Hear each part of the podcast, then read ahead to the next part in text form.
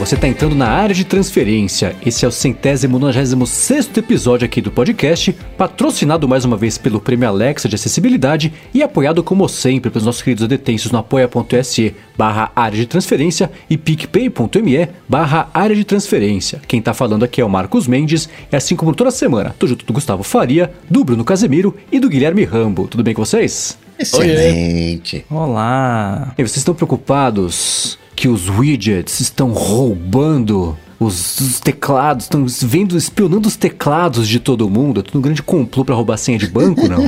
o Widget Smith tá fazendo isso? Nossa, claro, né? É, cara. Assim que nasce a fake news.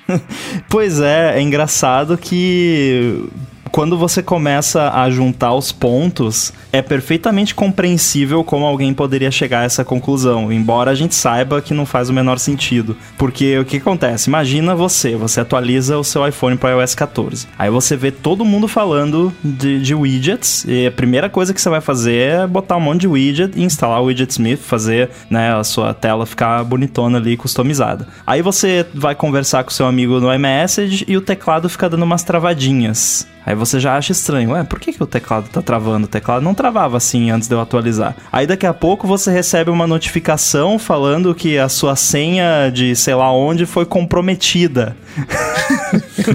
Isso tudo são recursos do iOS 14, porque o iOS 14 adicionou esse recurso de senhas comprometidas e naturalmente depois de um tempo de você atualizar, ele vai invariavelmente achar alguma senha sua que foi comprometida lá no banco de dados deles e vai te notificar. E tem esse bug maldito que desde o primeiro beta do Nossa, iOS 14 sim. tá aí. E a Apple até hoje não corrigiu. Então, eu entendo como as pessoas podem chegar a essa conclusão, só que, né, não justifica ficar espalhando fake news, né, e teoria da conspiração. Sabe por que, que não justifica? Porque ela chega, a, a pessoa, né, que deu o start nisso, faz essa declaração toda e diz: Isso aí é tudo sinal de keylogger. Tanto é que eu fui uhum. e restaurei o iPhone e parou de acontecer. Você fez duas uhum. coisas. Você colocou o iOS 14 e o widget Smith. Para você dizer que foi o tal do widget, você tinha que desinstalar só o widget para parar de acontecer. Eu comprei um iPhone novo e não tive esse problema. Faz sentido. É, não, é.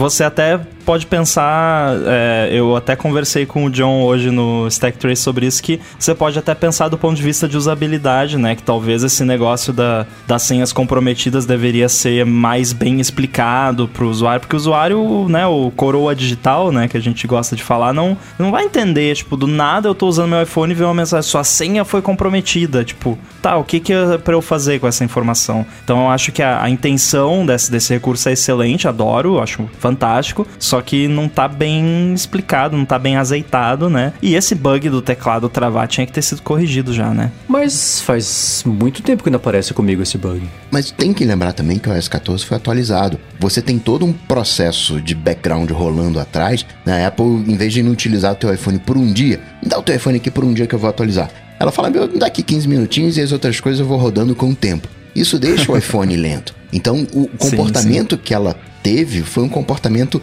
não é que seja natural, mas é esperado, né? Então, é, é, uma fake news, mas não é uma fake news de maldade, né? É a tia do Zap que mandou lá e a galera caiu no... no, no, no viralizou de, de alguma maneira, mas não, não tem aquela maldade, né? Não é uma uma coisa assim, ah, o 5G tá causando eh, morte lá por Covid. É uma coisa mais... Foi exatamente a comparação que eu fiz quando o Rambo mandou esse negócio. Eu falei, cara, como é que parece isso? Não faz tanto sentido quanto é, antena de 5G causa coronavírus, que as pessoas saíram queimando as antenas de 5G achando que ia resolver alguma coisa. É, enquanto não tiver ninguém queimando widgets, aí tá tudo bem, né? Acho que esse vai ser o, o vai ser a régua de medição aí mas você falou que o lance do teclado não rolou mais para você, e realmente ele ficou muito mais raro, assim, eu, eu, considero já um bug raro, mas ainda acontece. Comigo, assim, uma vez a cada dois dias, mais ou menos, eu tô digitando ali, dá uma travadinha. Ah, mas aí é o padrão do hacker que tá te é. vendo suas senhas, né? Pode ser, pode ser. É no horário que o hacker tá, tá online, né? É, é então, você já consegue ver onde ele mora, com base no, no, no fuso horário, hora que dá travada. Foi, sei lá, desde o beta 3 ou 4, parou totalmente de acontecer acontecer esse bug. Faz meses que não acontece. Meses, Meu, sei lá. eu nunca reparei nesse bug, pra ser bem sincero. Tá Então vendo? aconteceu ó? com você. Vo- você reclama que eles não corrigem os bugs, corrigiram só pra você, ó. É, ó, tá vendo? Só que eu assinei o, o Apple One. If Marcos não trava. Esse é o, o código. É, o se pode travar. O Brendo fez o comentário aqui, tá acompanhando ao vivo, sobre a sim- similaridade disso com a notificação de exposição do coronavírus do SUS, né? Que É você verdade. vai olhar lá e aí tá lá, possível exposição. É. Aí você toca, não houve nenhuma exposição detectada. Possível Aliás- exposição é muito alarmista. E sempre fala, não.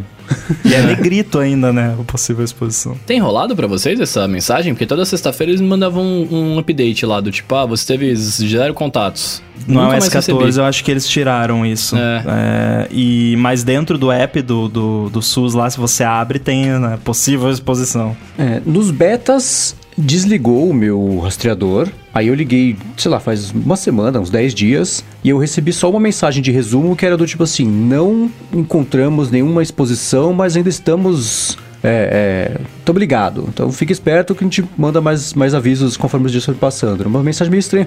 Inclusive com o ícone, nem do, do aquele ícone do Japão do coronavírus que pintou nos ajustes, não, era o ícone de ajustes mesmo do iOS, com essa mensagem aí. Acho que É, eles modificaram o sistema. É, agora o, o provedor do- da sua região, no caso aqui o SUS, pode mandar um arquivo de configuração para Apple que modifica o comportamento do, do sistema mesmo, né? Então talvez o, o SUS tenha atualizado essa configuração para não mandar mais essa notificação. Pode ser. Vocês já viram alguma tela de confirmação de exposição? nunca Nope. vi. Também não. Será que funciona esse nunca nem negócio? Mas é porque aqui no Brasil não tem 5G ainda, né? Então. Ah, Ah, isso Entendi. explica tudo. Vocês estão falando de bug aí, é, o único bug que eu, eu reparei que eu tive, nem sei se é bug ou se é uma, uma coisa da minha, da minha mente, mas eu tenho de vez em quando eu tô mexendo no iPhone e aí ele pisca, meio como se fosse o, o aviso da Jequiti, assim, né? Que ele pisca e some. é... É uma foto do Steve Jobs. Já pensou? Não, ele, ele dá essa piscadinha e ele, ele alterna entre aquele modo inverter cores e, e volta ao normal, sabe? Nossa. Isso aí é hardware, hein, Bruno? É hardware, é sério? Isso aí tem cara de cabinho flat do, do display que tá dando não algum fala- ruim não, ali. Não Ou fala GPU. isso, cara. Não é sempre, foi só duas vezes. E é bem rápido, é tipo Jequiti, para. É, mas isso aí, porque eu não consigo imaginar hum, em software como isso poderia acontecer. Sendo que você tá com a parada desligada. Será que eu consigo reproduzir isso chacoalhando no meu iPhone? Eu Se não cair no chão, talvez. É, talvez ele fique preto. Aí vai ficar invertido pra sempre. Ó, follow-up em tempo real aqui no ajuste do iOS agora, dentro de notificação de exposição, tem atualização mensal. Por isso que diminuiu a frequência, agora é uma vez por mês. Ah, Pô, bem melhor, né? Assim. Mas Nossa. tô pra ver a tela ainda de uma notificação, de uma exposição positiva. Até a hora que apare- que aparecer, eu- aí eu acredito que tá funcionando, né? Porque senão fala que lançou, mas tem só a interface de, de um pedaço. Esse sistema ficou muito melhor no, no iOS 14. Tá bem, tá bem bacana agora, porque você faz tudo ali pelos ajustes. Ele mostra que se tem um app na sua região e você não tem instalado, ele já recomenda para você instalar. Mostra o app que tá ativo. Se você for para outro lugar, né? Tudo bem que ninguém tá viajando agora, mas se você for para outro país e tal e lá tiver, ele vai te avisar: ó, aqui tem esse app aqui do governo lá, da a, a Alemanha, sei lá. Ah, beleza, ativa aí. Aí ele troca pra aquele. Tá bem ah, que bacana deu esse pra fazer sistema. com o tempo, né? O primeiro lançamento foi meio do susto, né? Exatamente. Até pra galera que trabalha com, em fronteira, que trabalha em inspeção, né? Que entra em contato com a galera do mundo todo. pra- Pra eles é bacana, né? Que o cara vai, volta lá pro país dele, você nunca vai ter mais notícia dele, de repente, né? Tem um, um contato aí. Ficou bem legal mesmo. Muito bem, vamos começar aqui com os follow-ups em relação ao episódio da semana passada. Começando com o Estênio Marcos. A gente falou sobre a galera ter o hábito de escutar clipe no YouTube, tinha até o Picture in Picture, que até pintaram já uns, umas gambiarras aí que dá pra fazer pra devolver o Picture in Picture no YouTube, no Safari, no iPhone. E o Estênio falou que ele não gosta de ouvir áudio dos clipes quando ele, sei lá, escutar no YouTube, porque o clipe geralmente tem uma historinha, tem os diálogos ali, não é só música pura. E eu lembro que, sei lá, quando eu assistia MTV, da época que MTV ainda existia. Disc, Disc MTV. É, Disque MTV, Top 20, Bra- Top 10 Brasil, Top 20, não sei o que lá. É, eu lembro que tinha a- teve a época dos clipes que era morra narrativa, storytelling, assim, depois passou e virou só clipe normalzinho. Então, de acordo com o Stênio aqui, voltou esse lance de você ter os clipes com, com mais historinha e não só a música, né? Eu sou uma pessoa que tem alguns clipes em playlists do Apple Music, mas é porque tem algumas versões de certas músicas que tem uma versão especial pro clipe, mas nenhuma dessas que eu tenho tem muita coisa de clipe, é mais só a música mesmo, então beleza, né? A primeira vez que eu vi alguém usando o YouTube pra música, eu achei genial. Fiquei meia hora assim, caraca, que gênio. Eu tava na casa de um É. amigo, era um, era um jantar, aí ele foi colocar a música, ele ligou a TV, abriu o YouTube, pegou uma playlist e tocou. Falei, cara, que caraca, que. Gênio. Eu nunca gostei, sabia? Eu sempre, eu sempre gostava da ideia de, tipo, ah, ouvir música é mobilidade, né? Tipo, eu tô ouvindo enquanto eu tô andando, fazendo alguma coisa. E aí, quando eu ligava no YouTube, no, há, há tempos atrás, né? Dava a sensação de que, tipo, ah, eu tô preso aqui, eu não posso nem sair do navegador, senão a minha música para, saca? Por outro lado, Bruno, isso que você falou da mobilidade, pra quem trabalha, isso é o ideal. Porque tá ali sentado Uhum. no computador, abre um browser, o YouTube dá play, né? Fica ali ouvindo as Sim. coisas. Fica no plano de fundo, né? Super, super tranquilo. Deixa minimizado, né? Aliás, eh, nada a ver com o assunto aqui, mas pesquisa de campo. Vocês minimizam coisas no Mac? Minimizam? Raríssimas Depende. vezes. Escondo. Eu tenho a preferência por esconder. E Eu também. Em alguns casos eu minimizo, mas, por exemplo, agora não tem nada minimizado, tem, tá tudo escondido. Eu uso muito o Command Option H, que é pra esconder tudo. Aí deixa só o app que você tá. É muito bom pra foco, né? Pra tirar a bagunça da, da frente. Eu perguntei porque é uma curiosidade minha que, tipo, de- depois que eu passei a usar Mac, porque eu usava Windows, é, mudei pra Mac lá no, em 2008, é, eu nunca mais minimizei janelas. Tipo, não é uma coisa que eu faço no Mac. É que o sistema não convida você a minimizar a janela, né? O esquema é diferente. Eu uso minimização como um lembrete imediato. Tô, sei lá, compondo um e-mail, apareceu uma coisa que eu tenho que resolver, que não dá tempo de terminar de escrever o e-mail. Eu minimizo o e-mail pra resolver a coisa, hora que eu voltar onde eu tava, ele tá ali me incomodar que tá minimizado uma coisa, eu terminar de esquecer que tá fazendo e-mail e terminar. Então é é um lembrete de uma pendência imediata que eu tenho ali, mas pra deixar minimizado só porque tá aberto, não saber o que fazer com isso, não. Ou eu fecho ou deixo em tela cheia ou, ou, ou ele fica, sei lá, flutuando na, na- no, no desktop mesmo, o que também é raro. Eu sou tão preguiçoso que, na verdade, eu automatizei esse processo. Por exemplo, se o meu e-mail fica aberto por 5 minutos e eu não interajo, meu e-mail fecha. O Evernote está aberto, mais 5 minutos, ele fecha. Algumas outras... Você usa o que pra fazer isso aí? Você, que Quit- programou ou é usa algum... Twitter, Qui- é do Marco... Twitter? é do É, Michael, é. é. Que ele lançou há cinco anos atrás, eu acho, e Exatamente. nunca mais atualizou. tá é, em- respirando com a ajuda de aparelhos o app, né? É, mas eu, eu faço uma coisa, a, a minha coisa favorita do Mac, que eu não conseguiria viver sem, eu não sei como é que tá isso no Windows hoje em dia, mas imagino que não tenha mudado muito. Eu deixo aquela opção no, no, no geral do- dos ajustes do Mac de fechar janelas quando encerrar o app desligado. Eu desligo essa opção. E eu vivo fazendo isso. Eu simplesmente, ah, eu tô fazendo um negócio aqui no Sketch, mas, pô, vou ficar um tempo sem poder mexer nisso. E o Sketch usa bastante memória e tal. E o meu Mac é de 16, então, comande Q. Pronto. Ele não pergunta se quer salvar, nada. Depois eu abro o Sketch e tá lá o arquivo, tá lá as janelinhas, tudo no lugar onde tava. E isso, a enorme maioria dos apps no Mac, principalmente os que lidam com documentos, você pode simplesmente encerrar o app com o documento ali, sem salvar, sem nada, e depois você abre e tá tudo ali do jeito que tava antes. Isso é o meu recurso favorito do Mac. Eu faço isso muito. Quase como se fosse um aplicativo de iOS, né? O comportamento. Exatamente. Olha, isso é interessante. Eu, eu, eu não, eu, nem, eu nem sabia que isso fazia, tô, confesso agora. Ah, vocês usam, entrando nessa linha, vocês usam mais de uma mesa também ou não? Mais de um desktop? Duas. Cara, eu, Eu tenho cinco. Eita. Mas com coisas abertas aleatórias? Não, não, não, não, não. Eu tenho cinco mesas porque, por exemplo, eu fico, é, eu fico alternando coisas. Então eu tenho uma mesa só, sei lá, com um Excel, uma outra só com alguma outra parada. E aí eu fico, tipo, alternando entre elas para ver as informações, tá ligado? Por isso que eu também Mas não, não em tela cheia, então. Não, não põe em tela cheia. É, é, estranho não pôr em tela cheia, mas alguma coisa. É, aí é, é, meu mesmo. Eu gosto de ter de estar na mesa, sabe? Eu gosto de ver a barrinha ali embaixo, sabe essas coisas? É, eu só tenho duas e, um, e a segunda é o Tweetbot em, em tela cheia. Então, né? Só isso. Eu, como uso dois monitores, acabo tendo né, várias mesas, mas não, não é por software, né? É o hardware, não, não uso mesas, não. É, do jeito que eu organizo, eu tenho, a, a, na verdade, a mesa só porque não dá para tirar, né? É nativa ali, a hora que você deixa o Mac aberto. E da segunda em diante, as telas, os spaces abertos são sempre programas em tela cheia. O Safari em tela cheia, ou o Chrome em tela cheia, porque tem logins diferentes para coisas diferentes, então é, tô usando os dois. O Twitchbot é uma coisa que eu nunca deixo em tela cheia. Geralmente eu deixo na primeira tela junto com qualquer outra coisa que esteja aberta ali, só pra ver rapidinho mesmo e dá vontade de fechar. Acho que é resquício de trabalhar no tempão só no iPad, que era sempre tudo tela cheia, máximo tela dividida ali, que é como eu faço, por exemplo, o roteiro do matinal até hoje, mesmo sendo no Mac, é metade Safari, metade Ulysses, como se fosse um, um iPad mesmo, né? Que aí tem todo o lance de você ter foco no que está fazendo, não tem ícone nenhum, não tem distração nenhuma, né?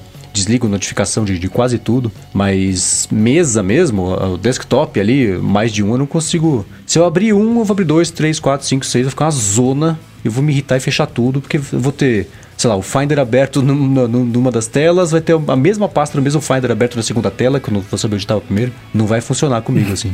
não, e é engraçado porque eu, eu, perguntei agora e vendo vocês falando, não faz o menor sentido ter cinco mesas, porque o ideal seria eu, eu deixar as telas, né, os aplicativos em tela cheia e ter uma mesa só. E uhum. eu fiquei tentando pensar na minha cabeça por que, que eu faço isso para me justificar, né? Mas, tipo, eu falei, cara, por que, que eu faço isso? Aí, tipo, eu pensei, eu, eu tenho uma mesa que sempre fica vazia, porque se eu quiser pegar qualquer arquivo na área de trabalho e jogar em outro lugar, eu vou nessa primeira mesa e, e arrasto pra lá, né? para errar uhum. para as outras, para os outros aplicativos. Mas eu podia fazer a mesma coisa com uma mesa só e vários aplicativos abertos, tá ligado? Não faz sentido.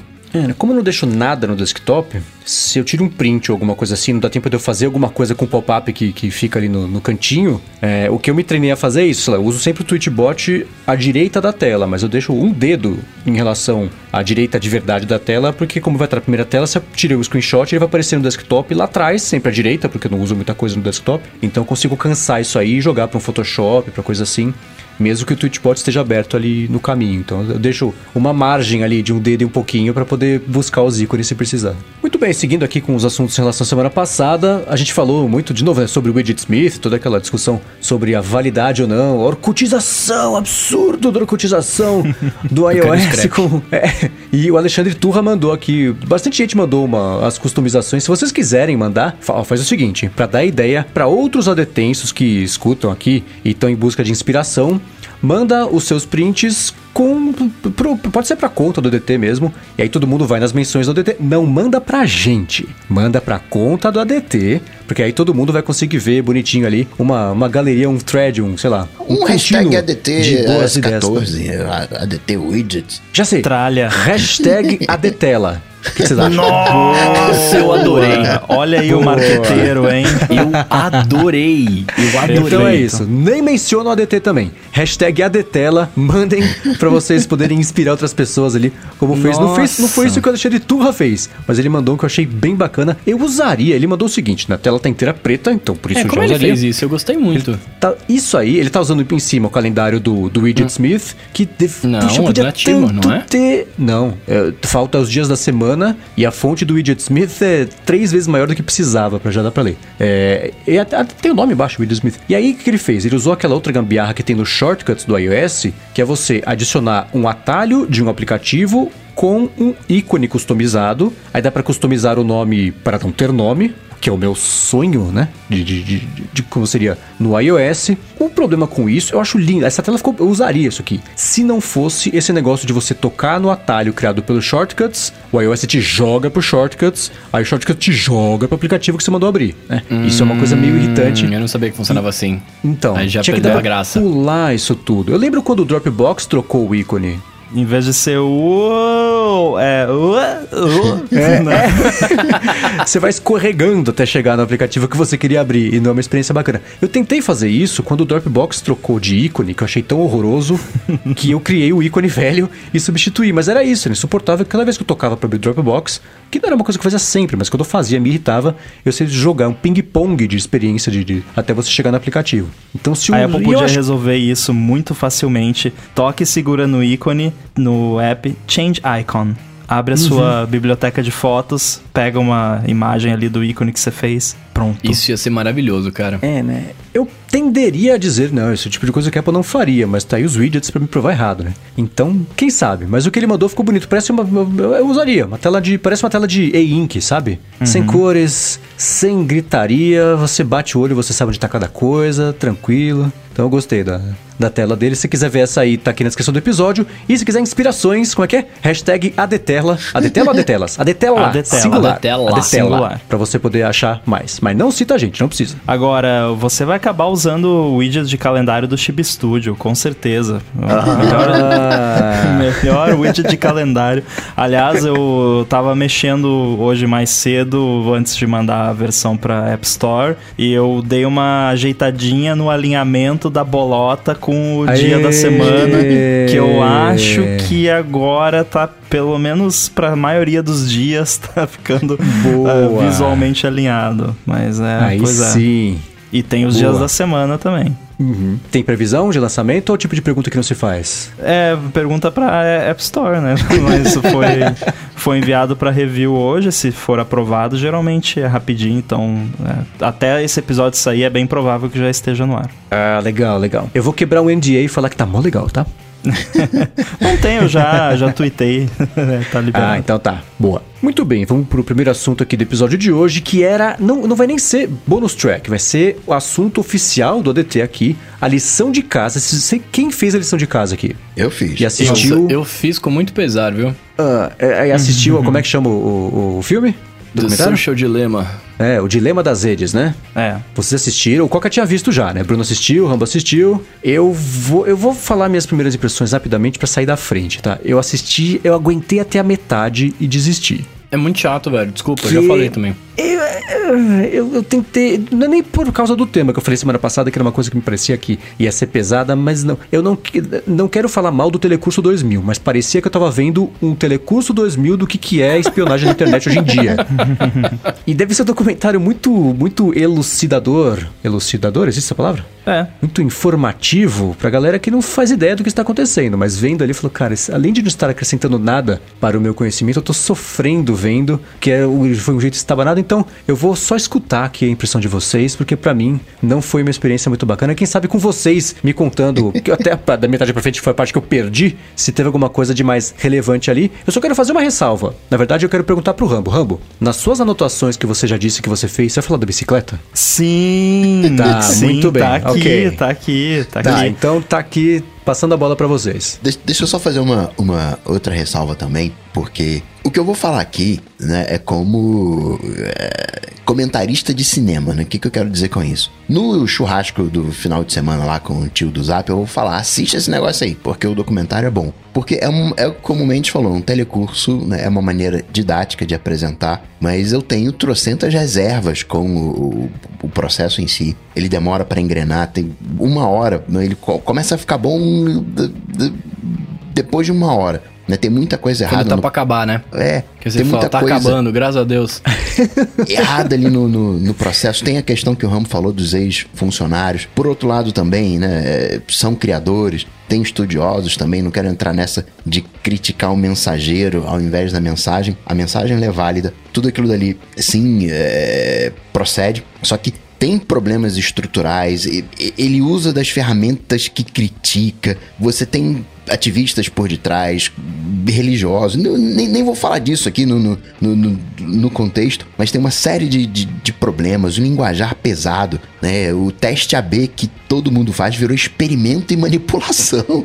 né? É- não, é teste AB. Eu fiz um teste AB semana passada para descobrir se era melhor usar a palavra né, em função de computador versus smartphone, se era melhor usar a palavra clique ou se era melhor usar a palavra tocar, apertar. Eu fiz um teste ali, separei, peguei uns usuários pra cá. Seu manipulador, você está destruindo a humanidade, Coca. Olha, olha, olha o nível que, que, que é a coisa, assim, entendeu? Dá É. pra chamar isso de teste de toque, não?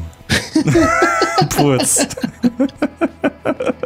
Então tem algumas coisas ali que são pesadas. Ah, o Zuki, ele é mauzão. A galera vai achar que eu, eu adoro o Zuki. Não, não é isso. Mas tem que bater no cara pelo motivo correto. Não, ah, o Zuki ele é malvadão, ele quis mais usuários. Ele cita né, na Coreia, aí apertou um botão e, e teve mais usuários. Eu também faço isso, eu tenho um negócio e eu preciso anunciar. Exatamente. Eu jogo dinheiro, né? E eu sei que esse dinheiro que eu jogo no, no Facebook me retorna uma certa audiência. Dessa certa audi- audiência, parte vai curtir, parte não vai, parte vai comprar o meu produto. Então eu sei que de tanto dinheiro que eu coloco, eu recebo tanto outro dinheiro. Eu virei manipulador por causa disso, assim, eu tô. Né, Inclusive é engraçado, Coca, porque o exemplo que eles deram foi da Coreia do Sul, né? Do, do Facebook. Ah, se o Zucker quiser mais usuário na Coreia do Sul, ele consegue. Ele manipula, mexe nos botões e consegue. E a gente fez exatamente isso com o Chib Studio. A gente tá, pô, acho que tem um potencial na Coreia. Vamos fazer alguma coisa? Vamos, é, vamos traduzir o app para coreano. E foi o que a gente fez. Então eu- também a gente tá mexendo nos botões para conseguir mais usuários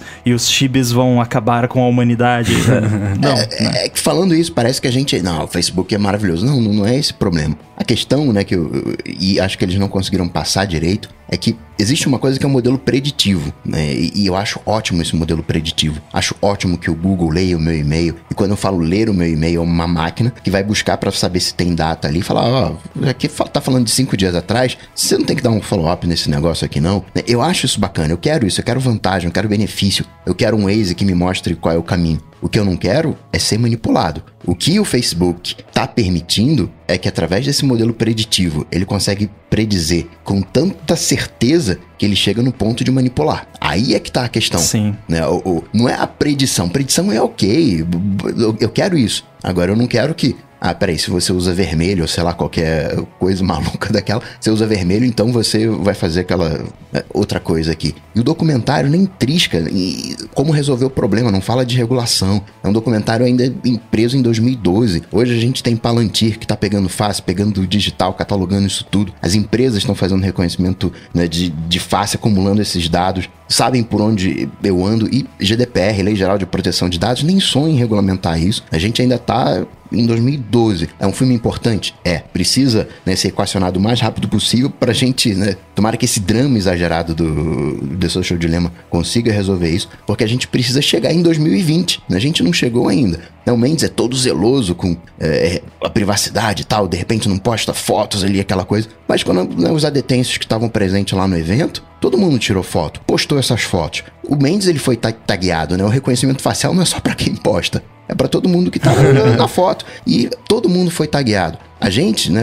Era central, a gente aparecia em várias fotos. O, sabe que eu saí do, do Rio de Janeiro, que o, o, o Rambo saiu lá do Sul, saiu de Santa Catarina. E criou-se esses personagens, né? Mesmo que a gente não queira, a gente tá sendo rastreado, né? A gente tá na chuva. É, né? não, não- não- não tem muito jeito. E o jeito que os caras falam, né? Ah, só a indústria de software e de drogas que usam se referem aos clientes como usuários.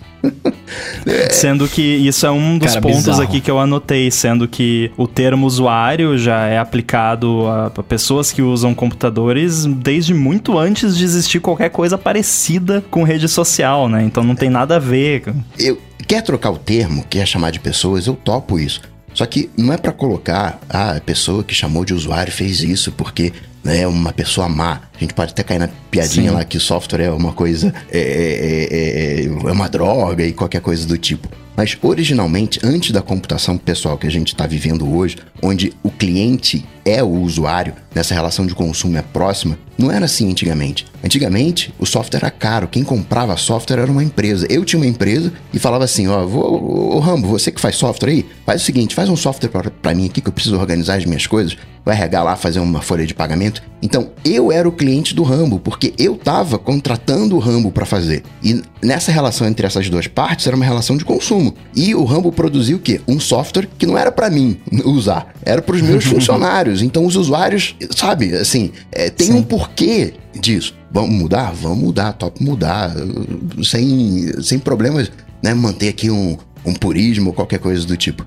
Só que é, mas é o exagero, né, que foi, foi, usado de monte, né? Por isso que eu tenho um, um documento do Notes aqui com algumas anotações, mas, é, assim, dando só uma, uma visão geral da coisa, na, no meu ponto de vista, é, a, a, esse documentário ele aborda várias questões distintas e mistura um pouco as coisas, mas para mim o que mais o que eu acho mais importante que esse documentário apresenta é a questão de que o cliente, na verdade, são os anunciantes, né? Que é isso que o Coca estava falando. Então, se você que usa o Facebook, você não é o cliente do Facebook. O cliente do Facebook são os anunciantes que pagam para estar no Facebook. Você é uma ferramenta que está o Facebook está usando para vender anúncios. É, é o seu combustível. Claro. É, claro que ele tá te dando um benefício em troca, obviamente, né? Mas a gente sabe da, das consequências. Mas o, o, o ponto desse documentário que eu achei mais relevante foi justamente. E não a dramatização em si, porque a dramatização foi meio cheesy, é. mas a, a, a, muito cheesy. Mas a dramatização da família ali, embora tenha sido absurdamente exagerada e tudo mais, eu acho que isso é um ponto que realmente me incomoda hoje em dia. Eu já falei aqui do lance da pessoa que vai jantar com você e deixa o celular em cima da mesa e fica pipocando notificação. É, e isso é uma coisa que realmente me incomoda pessoalmente e eu acho que tem consequências negativas para a sociedade como um todo, né? Essa questão das pessoas não largarem o, o celular ou, ou, as redes sociais, ou seja lá o que for. É, tanto é que eu voltei a usar o Screen Time recentemente aqui e, e tá me fazendo muito bem, recomendo.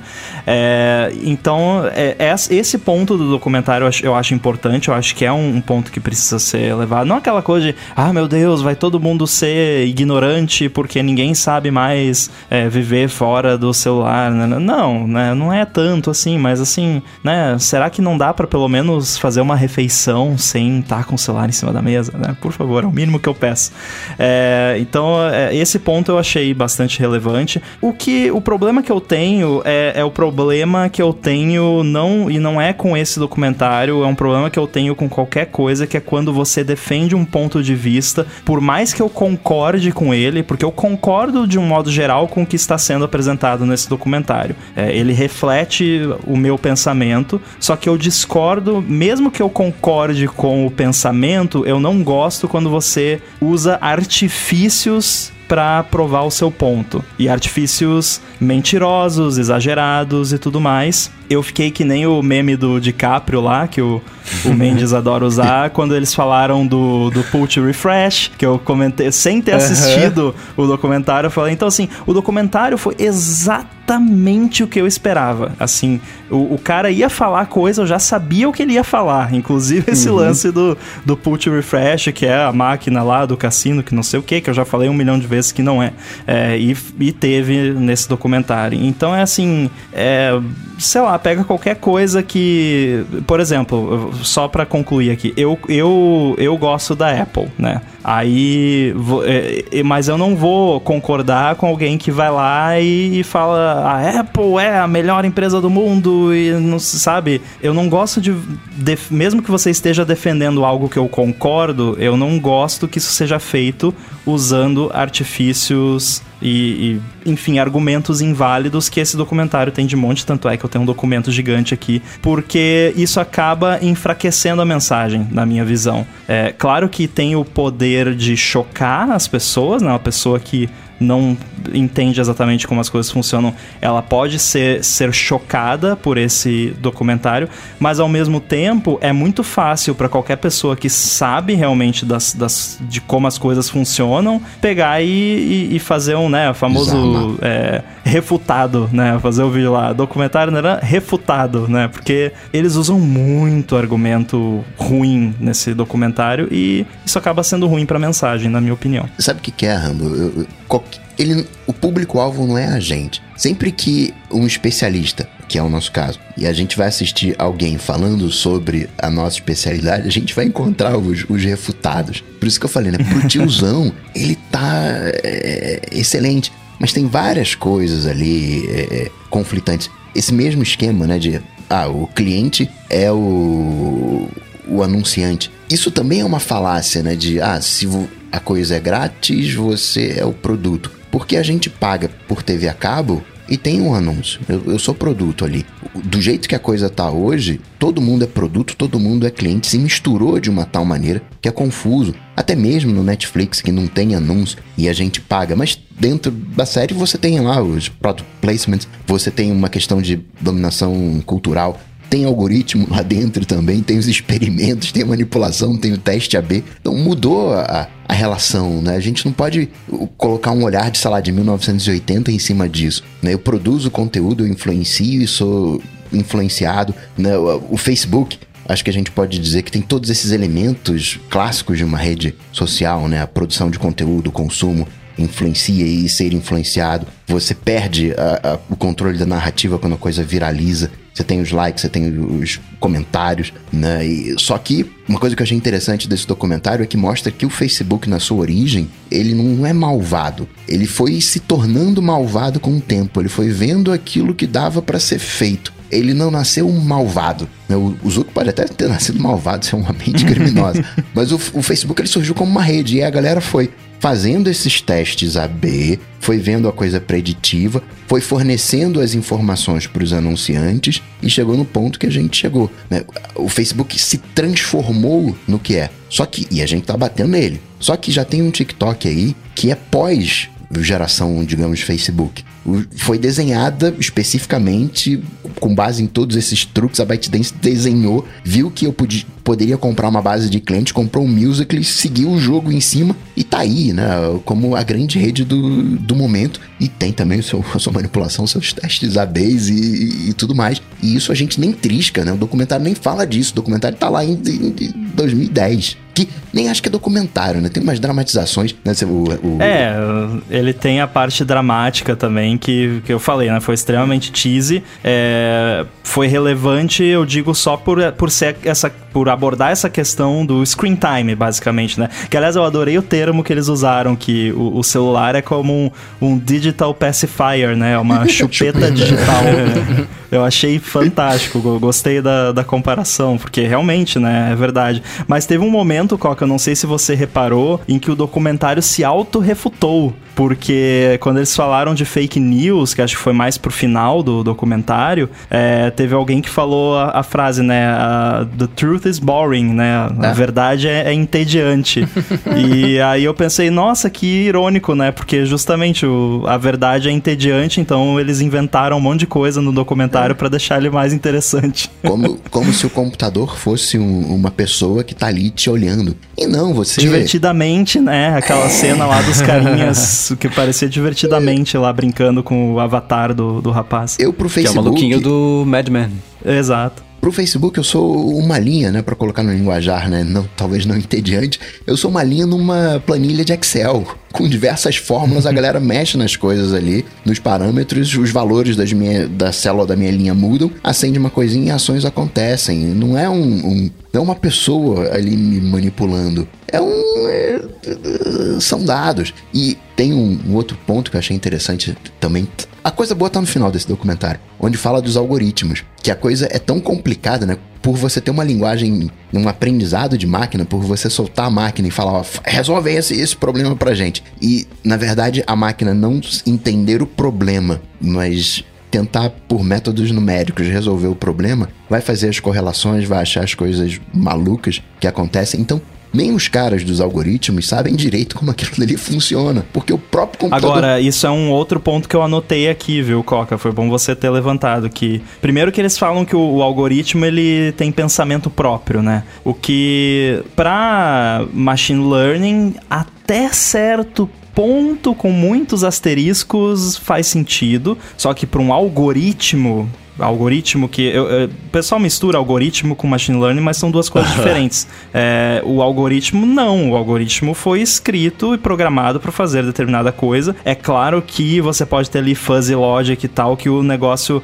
pode, de, em certos momentos, se comportar de uma forma que você não compreende, mas não é porque ele tem uma mente própria, é só porque ele tem um bug, né, geralmente. Não, mas... é, e, e, também esse é assim lance de. Esse lance de. Ah, só tem uma ou duas pessoas na empresa que entendem como esses sistemas funcionam. Meu, isso é verdade de qualquer qualquer software. Qualquer lugar. Eu não sei 100% como funciona cada um dos meus apps e sou só eu que trabalho neles. Se você perguntar para mim como é que funciona coisa X no, no Chibi Studio lá, é capaz de eu não saber responder, porque faz dois anos que eu fiz aquilo e não mexi mais. Então, isso também é, são assim, são não argumentos, né? Não adianta você falar isso, isso é verdade de qualquer software. Só que o, o meu ponto aqui é o seguinte: num algoritmo, você passa você tem um problema, você entende qual é o problema, você passa os passos para resolver o problema e resolve-se o problema. Na com machine learning, o processo é o contrário, você dá o, olha, esse aqui, você não dá os passos para resolver. O computador, ele, bem entre aspas, ele se vira para resolver aquele problema. O processo é o contrário de um algoritmo. No, é, você geralmente dá exemplos, né? Exemplos de, de entrada e saída e ele descobre o que ele tem que fazer com, com a entrada para dar aquela saída, né? Básica, resumindo muito simplificadamente é isso. E uma timeline quer que você clique, quer que você interaja, quer que, enfim, Daí esse algoritmo, barra inteligência, barra whatever, entendeu que a gente responde com raiva, né? Não é com amor. A gente fica danado da vida e quer responder, quer refutar, quer falar, quer não, não sei o que. Então é, é, é complicado, viu? Só pra falar o negócio da bicicleta, que o, que o Mendes comentou, é porque teve uma hora que eu acho que eles estavam falando que. O Tristan ah, Harris que fala.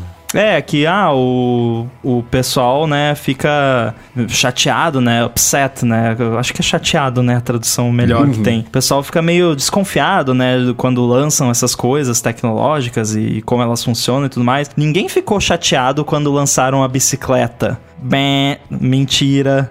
É, se você for para trás, tem um podcast fantástico que eu vou recomendar aqui, que é o The Pessimist Archive. E eles têm um episódio sobre a bicicleta e sobre como as pessoas eram contra a bicicleta e a bicicleta ia acabar com a humanidade e não sei mais o que. É, pelos e mesmos eu... motivos, ia destruir a família. É era imoral, ia deixar todo mundo louco, as pessoas iam ficar com cara de bicicleta porque o pescoço ficava para trás e o vento batia na cabeça do jeito tal. Aí, esse negócio do, do, não sei o que face foi uma coisa fantástica que eu aprendi nesse podcast, que antigamente toda novidade tecnológica que era lançada, o, os pessimistas falavam, inventavam que a pessoa ia ficar com cara de é, a coisa. Então teve a cara, cara de, de rádio. Bate um vento, né? É, não, teve a cara de rádio. Tipo, não, você consegue ver que essa pessoa escuta rádio porque a, o rosto dela, não sei o que. Então, né, então assim, isso é mentira, né? Pessoas ficaram muito podcast? Chateadas Será? quando lançaram a bicicleta. Cara de microfone. Deve ter. claro que tem problemas, né? Questão lá do jovem se autoflagelando, aumentando o suicídio. Isso tem que ser olhado. Rede social como um todo é muito cruel com a juventude. Eu amadureci fora da rede social. Eu fiz muita besteira na adolescência, como todo mundo. Mas quando a coisa acontecia na escola, só a escola sabia. Né? Hoje cai nas Exatamente. redes e toda uh, uh, os meus laços sabem da treta que aconteceu na escola, no clube, no, Isso é a coisa no... que mais me preocupa, Coca, porque justamente por causa disso, porque eu comecei a usar mais ativamente a internet, eu devia ter, sei lá, 14, 15 anos, o que ainda é muito jovem, e eu tive que correr atrás de apagar um monte de porcaria minha que tinha na internet, porque sei lá, o vlog, o, não, o vlog não existia, o como é que chama? Fotolog, Fotolog. que eu Nossa. tinha nossa, eu tive um fotolog. É, eu, Meu pai descobri depois e, e, tive que dar um jeito de apagar e tal, porque era vergonhoso, tipo, não queria que aquilo ficasse lá, né? Então, assim,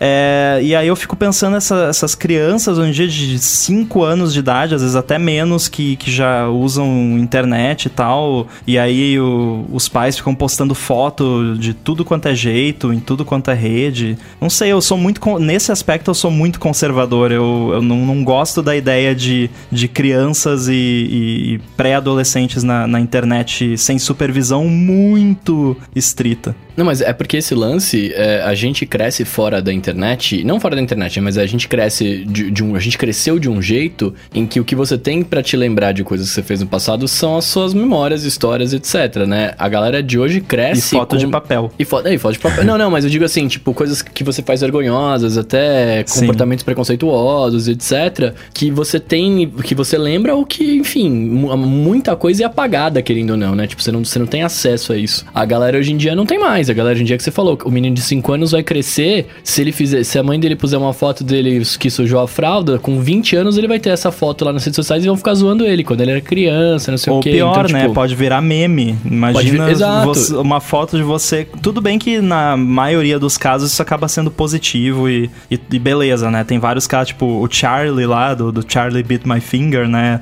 tipo, n- não, não, não causou nenhum mal pra eles, mas enfim, pode causar, Mas pode né? causar, exato. É, então é complicado. Acho que a gente, e, e você pega, sei lá, a, a nossa geração e a geração um pouquinho mais nova, são, tá no período de transição. É que nem a gente, é, a gente já comentou sobre isso aqui, que as gerações muito novas, as, as próximas gerações, vão já existir, elas vão nascer num mundo internetico que não existe expectativa de privacidade. Um conceito que não vai existir, né? A gente estava acostumado, até a própria internet tinha uma outra. Qualquer coisa tinha um, um grau de magnitude a menos de alcance, né? Não, a gente desconectava da internet, lembra disso? É, exatamente. Então, a- a- a- a- quando a gente postava essas coisas, primeiro, né? Quando a gente tinha 14 anos, que seja, nenhum de nós quatro aqui sonhava em ter o alcance que, apesar de não ser gigantesco, é maior do que meia dúzia de pessoas verem a foto no flogão, né? Mudou um pouco essa, essa dinâmica entre flogão. você distribuir um conteúdo e ele ser consumido. Então tem isso sim de, putz, sei lá que eu falei quando eu tinha 14 anos. Devo ter falado um monte de bobagem, assim como as pessoas hoje falam um monte de bobagem. Eu Então- tinha Twitter desde 2007. Eu estou com 28 anos, façam as contas. Nossa. Eu, eu recentemente eu fiz uma limpa. Então, precisa porque a gente vai aprendendo a, a- a- Foi aprendendo, e cada um de um jeito que deu mais ou menos, que tudo na internet tá escrito a tinta, não tem nada lápis, né? Então, isso também é uma coisa que as gerações futuras, as gerações bem pequenas hoje, as futuras gerações já vão nascer nesse mundo em que é, essa já vai ser a verdade, não vai ter um ajuste uma adaptação de que tem coisa que você não pode falar na internet, porque lá na frente. Não, isso já vai, ser, vai fazer parte do, do, do contrato social desde pequenininho. O comportamento na internet vai ser esse. Esse é é algo que a gente tem que resolver. Porque como é que era antigamente? Antigamente, né, como é que eu cresci? Eu cresci vendo uh, TV de manhã, né? Tinha programação infantil. Eu não podia ficar o dia inteiro na TV porque né, tem os horários de programação, tinha escola, de noite era o Jornal Nacional, a TV não era minha. né, Você meio que vai se educando nesse processo, educando aqui no sentido de limitando o uso da TV, você vai fazendo outras coisas. Como né, o Mendes falou, e o Bruno também, hoje a gente tá sempre conectado. Mas eu queria comprar lá o bonequinho do Chaves porque eu tava vendo Chaves. Se hoje eu tô consumindo uma rede social e, e, e antes eu entendi que a TV, né, o Chaves era uma coisa distante, né, longe, e hoje eu vejo meu amiguinho ali postando uma foto, eu quero aquela mesma coisa que meu amiguinho tem e é uma foto de uma vida bacana, porque ninguém né, vai colocar foto caída, vai só colocar foto bacana. E então eu vou querer aquele mesmo corpo, eu vou querer aquele mesmo nariz, então aumenta. do- Não é que a rede social permitiu isso. O ser humano ele se espelha e tem desejos daquilo que ele tá vendo de alguma maneira. E mudou o, o- o que a gente tá vendo. E eu tenho um Só dispositivo amplifica, né? é, amplifica. É algo que a gente tem que resolver. né? Mas o, o- o- tem uma hora, no- e eles só falam isso de novo no final, é que a tecnologia não é o problema. né? O pro- e, Nunca foi. e esses algoritmos estão ficando cada vez melhores, cada vez mais poderosos e vão continuar. né? Eles fazem uma, uma analogia né, de que é como se você estivesse jogando xadrez com um supercomputador que bateu o melhor, né? porque esse computador aprendeu com todo mundo. É claro que ele vai te desestabilizar em, em- em dois petelecos. Ele é muito bom nisso. Mas o problema não é a, a- a tecnologia. O problema é que isso está trazendo o pior da sociedade.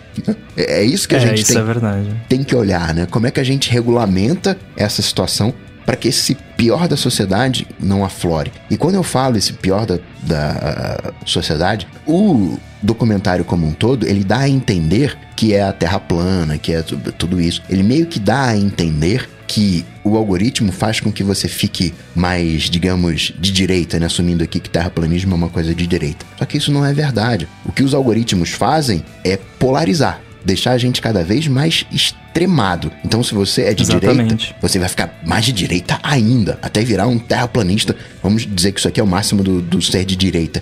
E o cara que é de esquerda, sei lá o que que é o máximo de esquerda, sei lá, um, um marxista whatever. O pessoal da direita ser vai ficar muito irritado É, com você de você falar que o máximo de ser de direita é o Sei lá, terraplanismo. eu- eu- é uma figura de linguagem, não é o, o ponto sim, aqui. Sim, sim. É que ele vai, vai puxando o tecido social pros extremos, criando as bolhas. E é gente... porque você só tem, acaba só tendo contato com o que você concorda. E isso é uma e aí coisa que... a sua opinião.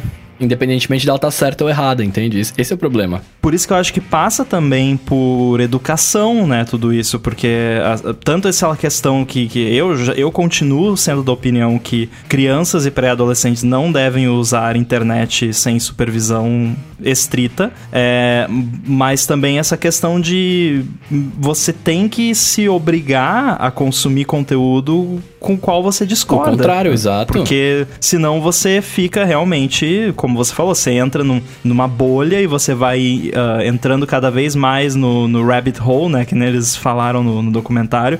E você vai indo, vai indo, vai indo, vai indo. Aí quando vê, você é um cara que simpatiza com determinadas ideias, de determinada posição política, e daqui a pouco você é um terraplanista que tá queimando torre de 5G, né? Porque você foi seguindo só o, a recomendação ali, foi indo cada vez mais fundo assim no buraco. Como também o cara de esquerda, só para deixar claro isso, também vai seguindo no seu buraco de minhoca, o buraco de, de coelho, e vai é, chegando também no seu extremo. Isso é válido para os dois lados. Tem outro exemplo que eu acho péssimo, que o cara fala, ah, Wikipedia tem lá informação, imagina se a Wikipedia desse uma informação diferente ah, é. para cada pessoa. Eu adoraria que fosse assim, que a Wikipedia mostrasse uma linguagem diferente para cada pessoa. De, peraí, você tem uma linguagem matemática, então vou te explicar isso de uma maneira matemática. Você é mais poético, então vou te explicar através de poesia. Fosse personalizando a linguagem. Não mudar o conteúdo. Mudar o conteúdo é outra coisa. Tem que falar lá o, o, o melhor de ciência que a gente sabe. A verdade é uma coisa, no final das contas, relativa,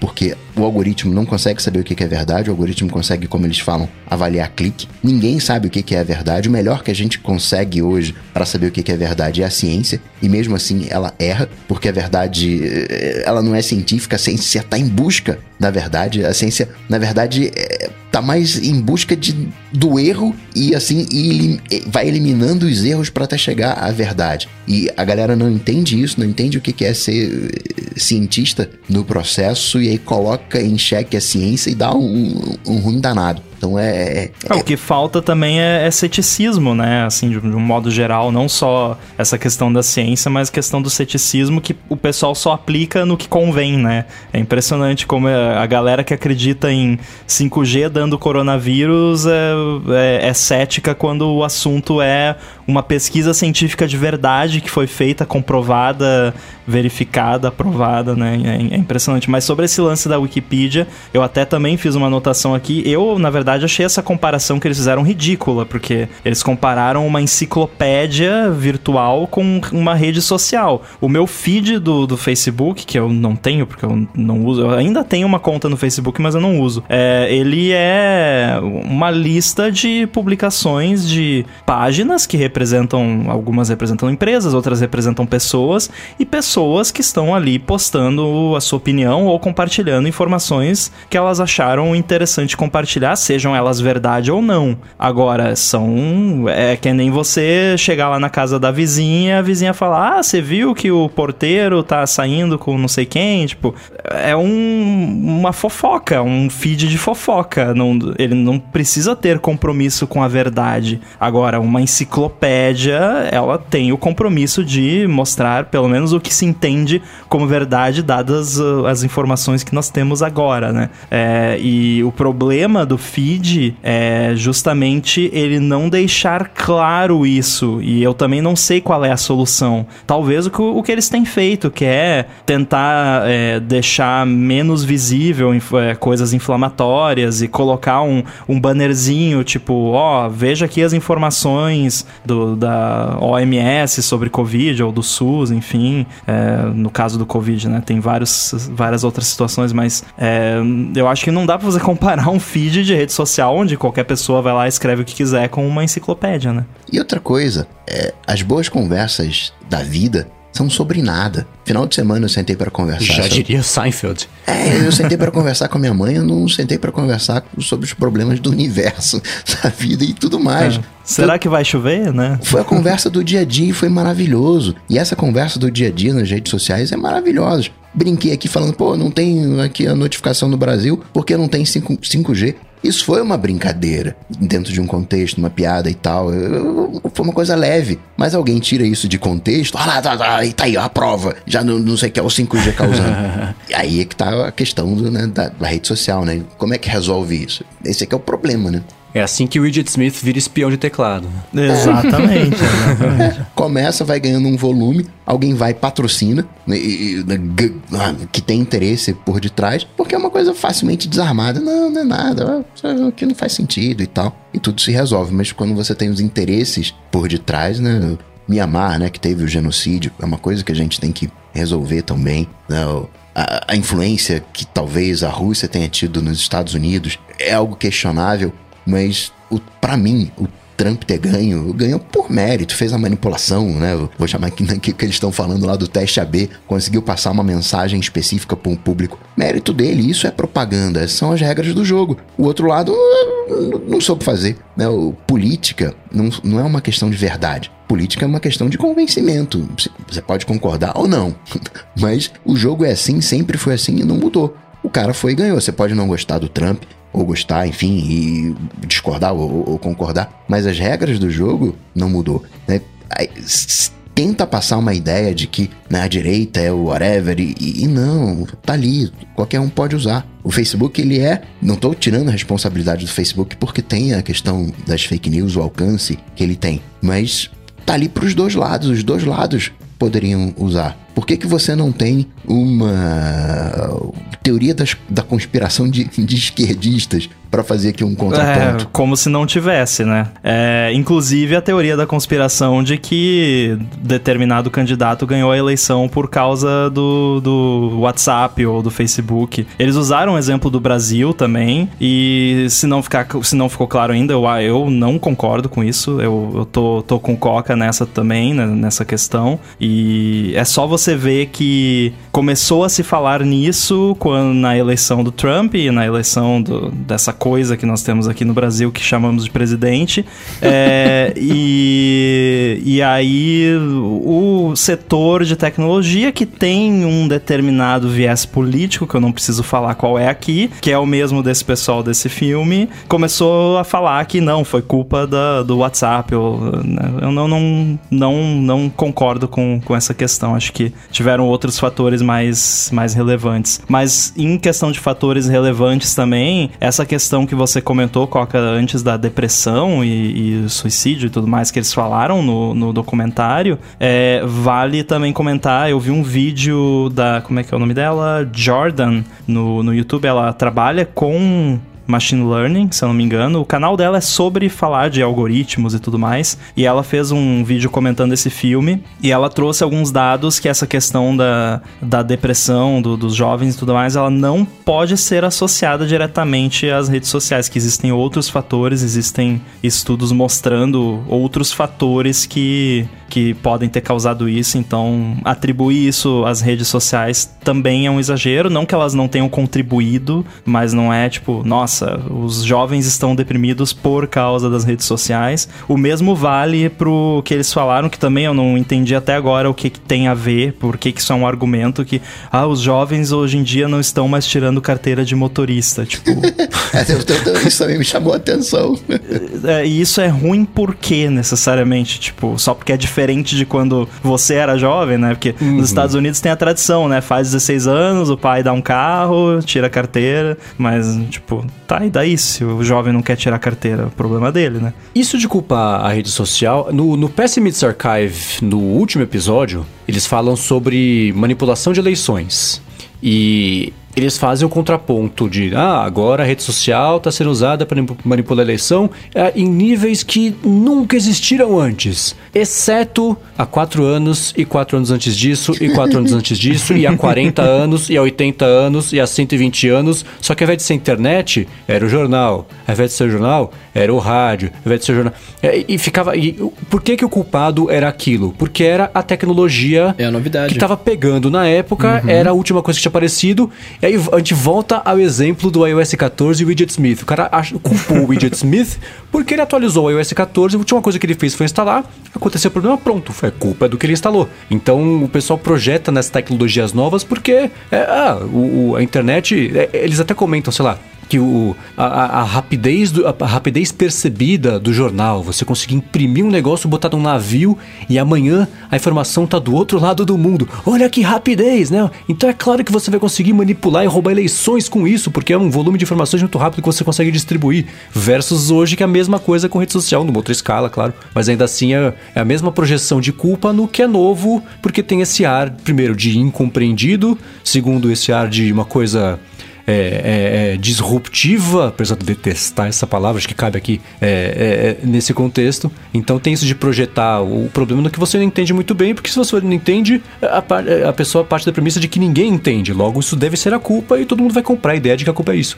Não precisa ir longe, ainda hoje, eu acredito que isso ainda aconteça porque não, não faz tanto tempo, mas eu sempre morei numa cidade muito pequena do interior e é, é comum em cidades pequenas, primeiro que as eleições municipais são uma guerra em cidade pequena, né? Porque é, todo mundo se conhece e tal, e tem uma pegada diferente de cidade grande. E é, não é incomum o, o candidato A imprimir vários panfletos que parecem um jornal com várias notícias falando absurdos do candidato B. Ah, fulano de tal foi pago por desvio de verba de não sei o que.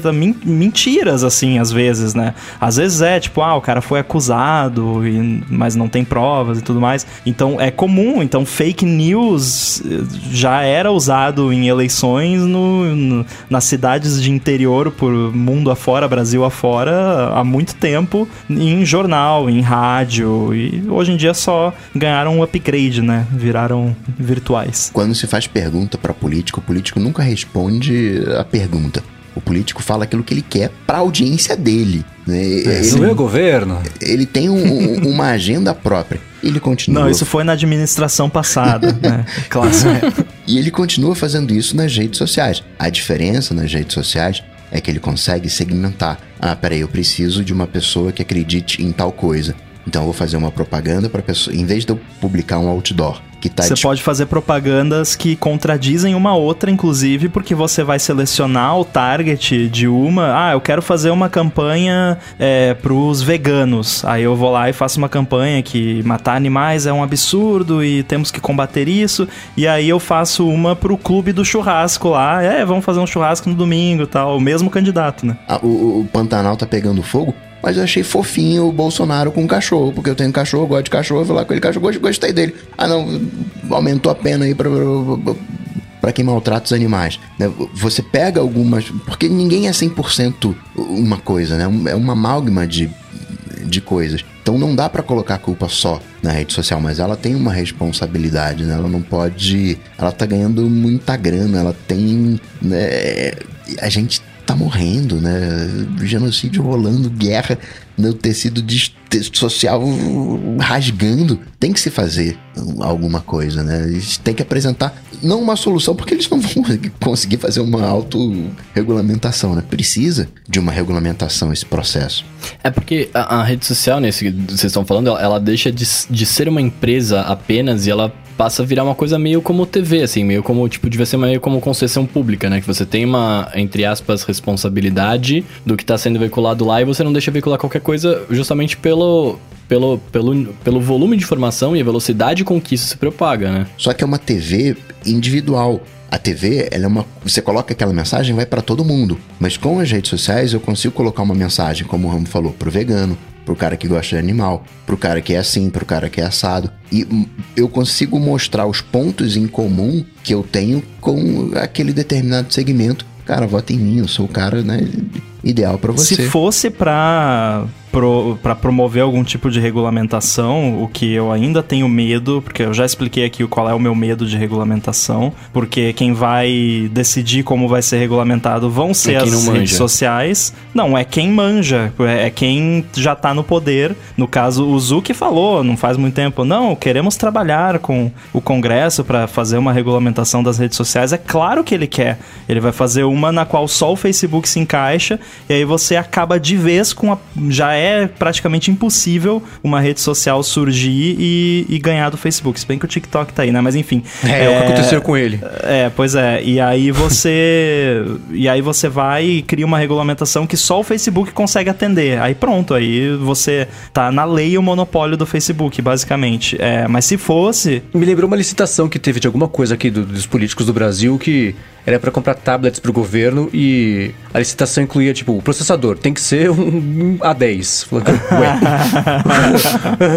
qual será que vai ganhar? Né? Copiar e colar as especificações do iPad na licitação, pronto, o iPad ganhou. Olha só que surpresa. Mas então, se fosse para promover algum tipo de regulamentação, eu, eu iria no sentido de, de diminuir ou remover ou minimizar, não sei que termo usar, esse targeting, né? Essa habilidade de você fazer um ajuste tão fino de para quem o seu anúncio vai ser exibido, porque esse é o maior problema. O maior problema não é ter anúncio. O anúncio, beleza, as pessoas usaram redes sociais com anúncios por anos e anos e anos e não teve tanto problema. O maior problema é justamente esse ajuste extremamente fino de, de o quão você o quanto você consegue selecionar a peneira ali de quem vai ver o seu anúncio. É isso que causa causa maior número dos problemas. Para algumas categorias, eu concordo. É, porque eu ia falar, eu não acho tão ruim isso, cara. Eu acho, eu acho muito pior o lance do reforço positivo do que o. do que. Reforço positivo não, mas o reforço da sua opinião, né? Do, do que você acha, do que você me dá o negócio que eu quero, que eu quero comprar, por exemplo. Me mostrar que eu quero comprar. Comprar. Comprar.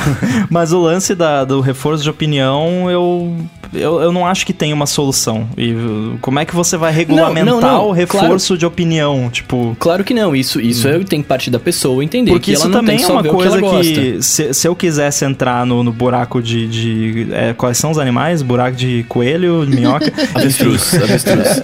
Se eu quiser entrar no buraco de avestruz, eu posso comprar livro sobre terra plana. Se é, deve ter, né? Eu vou lá, compro, compro a revista da terra plana, não sei o que. Você não tem como regulamentar as pessoas irem mais a fundo. Só que o que, que acontece? Muitas vezes as pessoas entram nesses buracos justamente por causa desse targeting que acontece, né? Então, só, só um, um, ponto aí, o Rambo falou né, do, dos livros de Terra Plana. Teve uma menina que queria, cientista, né, que queria é, se aprofundar na questão de Terra plana e estava procurando fontes sobre a Terra plana e não encontrou nenhuma. ah, mas é exatamente o que eu achei será, também né? de vacina.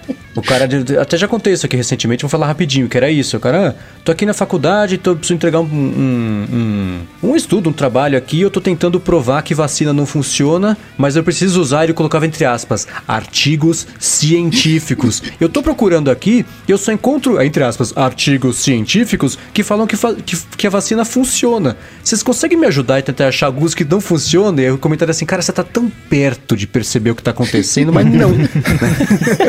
é a mesma mesma coisa. Não que, não que, assim, tentando sempre mostrar os dois lados. Vacina é 100%? Não. Vacina tem um. A ciência é uma coisa. A produção da vacina é outra. A, a gente sabe como é, é que as mas coisas... o, a galera da vacina, não, ela, o, o, que eles afirmam não é que a vacina não é 100%, é bem pior do que isso. Sim, é. sim, mas o, o, o, que eu tô querendo dizer é o seguinte: dentro da do, do, produção da vacina tem que ter lá tantos vírus ali, meio molenguinhos por mililitro. Aí aquece um pouco vírus mais. meio molenguinhos. é. Aí você aquece um vírus. pouco mais a temperatura, deixa um pouco mais frio. Tem mais aquele. multiplica o vírus, tem uma, aumenta a carga viral. Ah, mas vou aqui aumentar a temperatura, que eles morrem, não sei o que, fica equilibrado. Dá um processo na, na fabricação, vai dar um ruim danado, e aí a galera vai falar mal da vacina. Mas não é a vacina que deu ruim, foi o processo que não foi seguido ali na hora de fazer uh, uh, a avaliação ali, a checagem, né? Deram uma graninha ali para quem ia fazer a verificação, para deixar passar assim mesmo e, né, e Viu, Bruno? Mas nesse caso não seriam lactobacilos vivos, é, porque o, o, vírus da vacina não. Primeiro que não é lactobacilo, mas para seguir a brincadeira aqui, eles não estariam vivos, mas nem mortos. Então seriam os lactobacilos zumbis. Inativos, é. Mas eu falei lactobacilos, né? Não bacilos, que os vacilos Lactozumbilos. Lactozumbilos. Agora, o Ramos, o, foi o Ramo, né, que comentou no negócio de você comprar livro e terraplanismo. Sim. A tre- e a gente até tocou sobre isso agora há pouquinho, que a treta de todos esses sites, eles próprios reconhecem isso, mas se escondem atrás da desculpa de é difícil resolver. É, mas esse é seu trabalho. Se você não consegue fazer, talvez você não deveria poder fazer o que você tá fazendo, né? Que é do tipo, vídeos de, de essas teorias da conspiração, essas coisas assim, tendem a gerar mais engajamento. Por isso o algoritmo tende a favorecer isso aí. Então a comparação do livro seria assim: se você comprar o livro de terraplanismo e ele no final do livro já te recomendar outro por na sua porta para você já ler mais um que associa terraplanismo ao 5G e coronavírus. Aí você lê esse aí já aparece na sua porta um terceiro recomendado também. De, é, é esse, é esse feed ininterrupto. Você começa lendo uma coisa tipo vacina funciona, três livros depois você tá lá em por que, que o Bill Gates encomendou o coronavírus na China e foi buscar em Marte um não sei o que lá, que é pra fazer todo mundo ganhar dinheiro com vacina. Então é, é esse esse caminho que, o, que as recomendações faz com base no, é- no óbvio que essas coisas geram mais engajamento, porque você lê o negócio e fala, pô, como que funciona isso aí? Deixa eu ver como é que é. Aí o Widget Smith instala o, o keylogger no, no telefone de todo mundo. Então, é, é esses os pulos que, que as recomendações vão dando até chegar nas partes extremas é que é o problema. E o Facebook, por exemplo, sempre se escondeu nisso. Ah, mas isso é um problema muito difícil. Sim, por isso que ninguém fez. Vocês estão fazendo isso aí porque vocês não ligam pro fato de não ter uma solução e que as pessoas estão sendo puxadas para fora de carros na Índia e morrerem enforcadas por causa do boato, porque ah, é difícil resolver problema de boato. É, então, mas o trabalho de vocês é esse. Então, é, é- é- acho que a, a- a analogia da parte do livro é essa: se você puxar um livro com outro e ele sendo recomendado enfiado goela abaixo de quem tá lendo, porque a pessoa não consegue nem parar de ler, porque esses conteúdos são feitos para serem consumidos a rodo, né? No final, eles falam de. eh, Eles passam algumas dicas, né? E tem uma que eu achei sensacional, que eu já faço isso, né? Que é de não aceitar os vídeos recomendados. Tem até aquela playlist no YouTube, né? Que você pode ter o autoplay, até desmarco aquilo, porque eu sempre vou atrás da, da informação. Eu não deixo a informação chegar até mim, né? Meio que pra não ser tão manipulado. Achei essa foi uma, uma dica que eu curti. Vídeo recomendado, sabe o que que é? É aqueles chocolates que ficam na caixa do na, na- na boca do caixa do supermercado de oportunidade, que eles sabem que você vai cair em tentação, você vai pegar e vai comprar. Esse é o vídeo recomendado. O, o meu ponto fraco é o Mentos. E é bom Mentos, hein? É. Esse é o problema, tá vendo? É, mas é. Eu, eu. Eu, assim, eu não sei. É porque. Eu não sei se o algoritmo me conhece tão bem ou o que, que é, porque eu adoro os vídeos recomendados. Eu, o Eu YouTube também. aqui é grande parte da minha TV, né? Porque eu, eu só assisto o YouTube praticamente na TV, que é o- no final de semana, eu sento ali, passo quase o final de semana inteiro assistindo YouTube barra Netflix. E eu, assim, não é que eu não me informo usando o YouTube. Eu não costumo assistir vídeo de notícias, porque para isso eu leio ali uma vez ou outra algum portal de notícias. O que que eu assisto, assim, de informativo no YouTube? É o canal do Atila, outros canais de ciência aí, do Manual do Mundo, de coisas de experiências e tudo mais. Mas eu não fico seguindo vídeo de, tipo, a teoria de que o Widget Smith instala um keyloggers, sabe? Não é o tipo de conteúdo que, que eu sigo. Então eu acho que talvez eu treinei o algoritmo bem nesse caso por não seguir as recomendações tempos atrás, né? Porque eu lembro de ter vídeos recomendados pra mim antigamente de, de maluquices assim que se eu fosse seguir eu ia entrar no buraco do avestruz. Mas talvez, Rambo, você esteja no, ra- no- no ralo do avestruz. talvez você esteja no buraco. talvez você Mas esteja é no tá, buraco, é- você esteja na bolha perfeita, o algoritmo funcionando. você tá isolado. Então tá ótimo, por- porque eu não. Tudo que eu assisto ali, a maioria é, só bobagem. Não, tipo, é, é, é- é bobagem de entretenimento mesmo, sabe? Não, é que nem eu falei, de, de informativo mesmo, eu só assisto aquele Technology Connections lá, que o cara faz uns vídeos ah, muito bons sobre tecnologia, o canal do Atila e o Manual do Mundo. É só o que eu assisto de assim, útil, né? De, nossa, vou aprender. Uma outra coisinha ali, mas o, o resto é só bobagem. Mas esse é que é o ponto, Rambo. O algoritmo funciona. Esse é o ponto Não, que a gente funciona, Tá... né? Ele funciona e Mas aí é funciona que tá, bem. ele funciona comigo, ele funciona nesse sentido.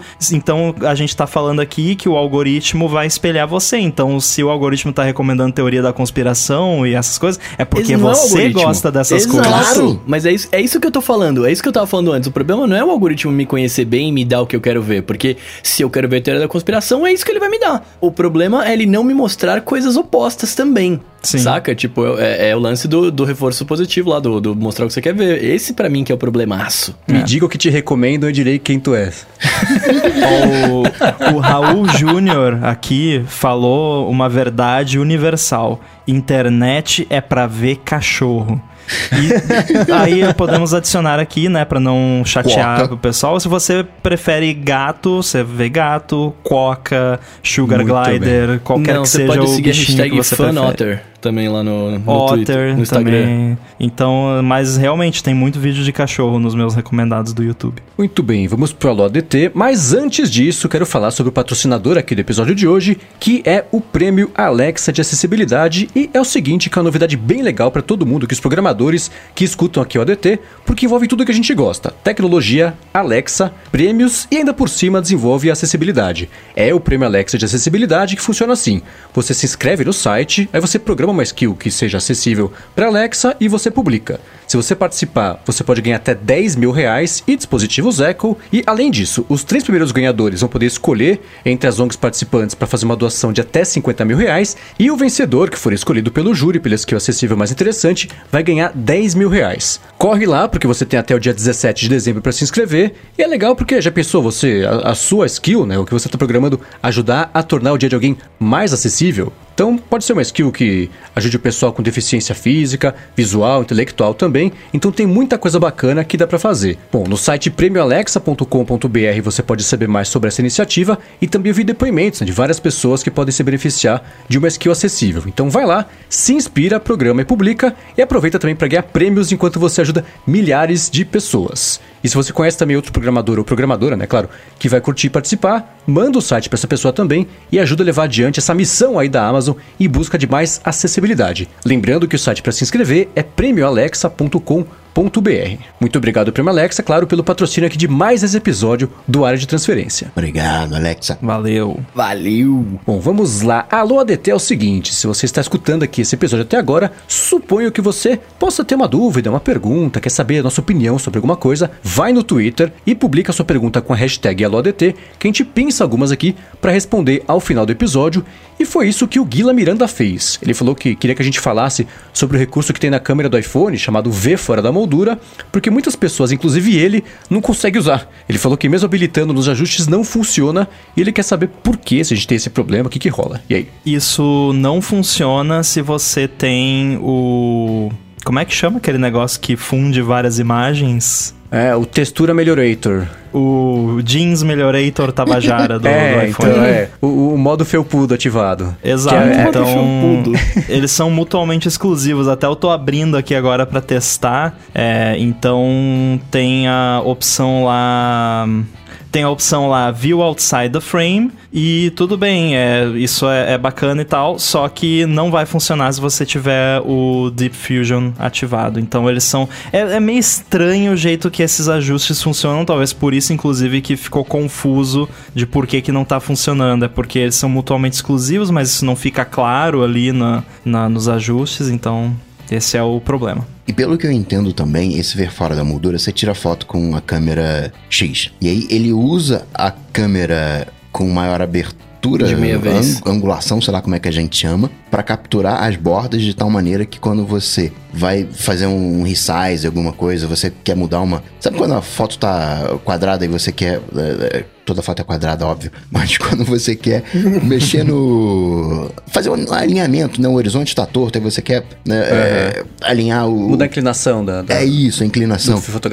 E, aí fica aquele cantinho meio preto ali, aí recorta aquela coisa. Esse ver fora da moldura preenche de uma maneira mais satisfatória isso, mas é com a, a câmera outra. Então, por exemplo, você tem que estar num, num- Até onde eu entendo, você teria que estar num 11 Pro, por exemplo, tira foto com um X para pegar ah, o, o meio X, para fazer o preenchimento. Mas ainda assim, se você tirar uma foto noturna, aí não, com baixa luminosidade, aí não vai acionar o, o meio X, aí também não vai ter. Tem uma série de poréns esse fora da moldura. Ó, eu vou me corrigir aqui, porque eu falei que é se o Deep Fusion tiver ativado, você- isso não funciona. Na verdade, é o contrário. Se isso aí estiver ativado e isso for usado para foto que você tirar, por causa de todas essas condições que o Coca acabou de mencionar, aí não vai ter Deep Fusion naquela foto que usou o lance de fora na moldura, porque não existe switch no, nos ajustes para Deep Fusion, ele é automágico, né? É, e eu acabei de fazer um teste aqui e realmente se tá muito escuro, ele não ativa esse recurso.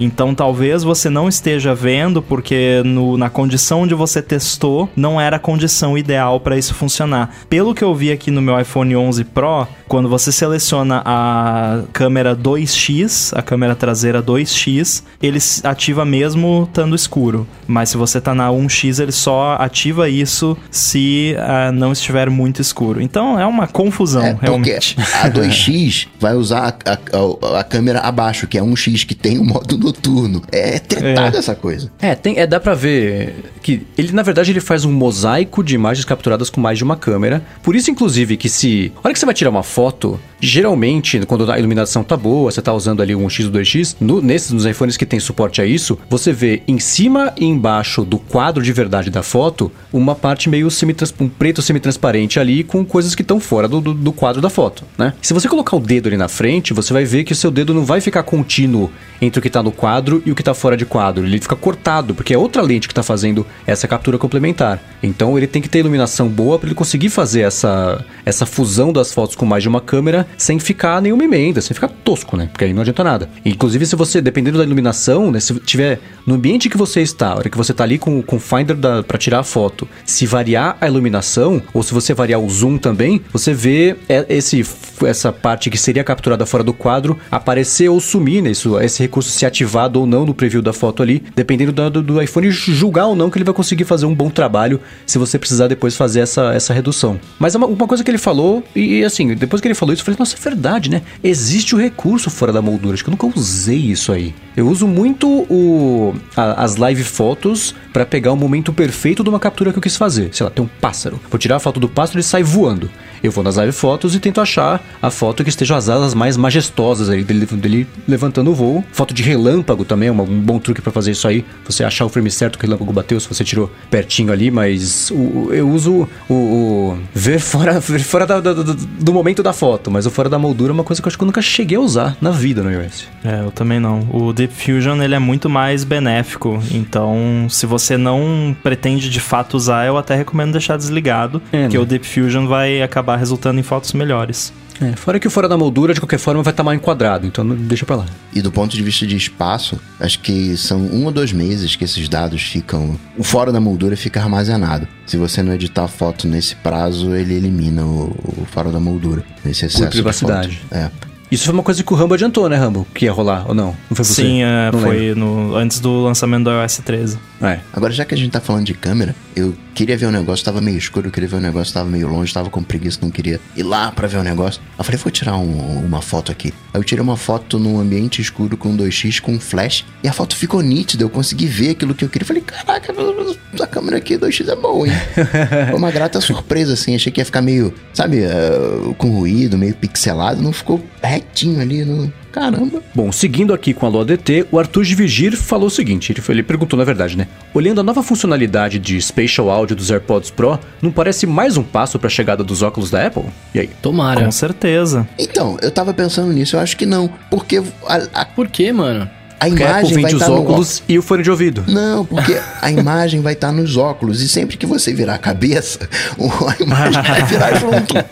Não faz sentido não, isso. É... O Spatial Audio, do jeito que ele é, com certeza não. Só que o Spatial Audio, ele é baseado numa tecnologia que permite você detectar a posição da cabeça, ó, Coca, cabeça, oh. a posição da cabeça da, da, pessoa no, no ambiente. Inclusive teve, o pessoal já tá brincando com essa API que a Apple liberou para os desenvolvedores, é incrível a precisão dela de tracking, de consegue eh, detectar perfeitamente qual é a orientação da sua cabeça. E isso pode ser usado já atualmente com ARKit e com o Reality Composer da Apple para você colocar, ah, eu quero que esse som aqui esteja lá no fundo, lá atrás, esse outro vai estar tá mais lá na frente. Então, sim, isso vai acabar sendo usado pro óculos, não do jeito que é nos vídeos do iPhone, né? Como o Coca falou, seria bem esquisito mesmo, é, mas vai, vai ser usado sim de alguma forma para experiências em realidade aumentada. Sim, isso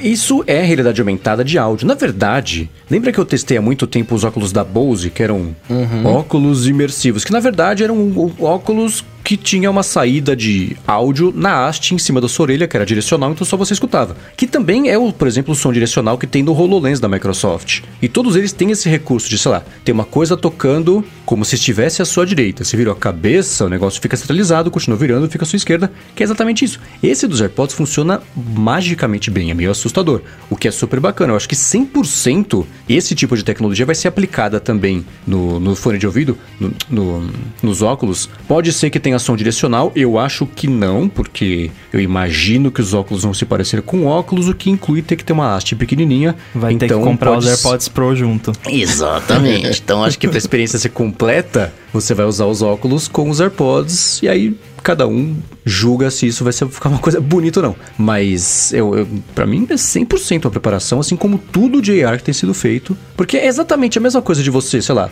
com o AR Kit, você tá, né, tá vendo o negócio em quadro, se você vira o iPhone pra esquerda, o negócio sai de quadro porque o Pokémon tá parado em cima da sua mesa, você volta pro telefone para lá, ele continua lá. É a mesma coisa com, em, em, traduzido em áudio isso, né? O, o, os elementos emissores de áudio têm pontos fixos. Cara, então, é, o meu é sonho é que tudo tenha o chip 1 no futuro. Porque imagina, por exemplo, é, olha só que maluquice. Eu tava pensando esses dias aqui, isso eu não consegui dormir. É, você coloca os AirPods Pro e aí, putz, perdi o controle da Apple TV. E o controle da Apple TV vai ter o chip 1. E aí você coloca os AirPods Pro, vai no Find My e aí ele começa a tocar o som do como se fosse o controle da Apple TV emitindo um som, só que tá nos AirPods Pro, porque não tem um, um alto-falante, né? Uhum. E também assim não incomoda os vizinhos ou uma pessoa que esteja dormindo anyway. É, e aí, como o áudio é espacial e como tem o chip 1, ele sabe Nossa. a direção onde tá, você consegue seguir o áudio sem ter o áudio de verdade Quente no ambiente. Frio. Olha que loucura. Você brinca, Bruno, mas sabe que eu pensei em fazer um joguinho de, de quente ou frio, porque a Apple liberou essa API para os desenvolvedores, né? Do, não, do mas chip eu 1. brinquei, mas isso é animal, velho. É, só isso que é como pouca gente... Pouca gente não, né? Mas assim, precisa de duas pessoas que tem um iPhone 11 ou 11 Pro para brincar, aí achei que o mercado é um pouco restrito ainda. Mas, cara, eu acho... Eu vejo esse futuro com chip 1 e áudio espacial e tudo mais, porque a gente pensa muito no óculos, óculos é maneiro, tá bom, Bruno? Não, não fique bravo comigo.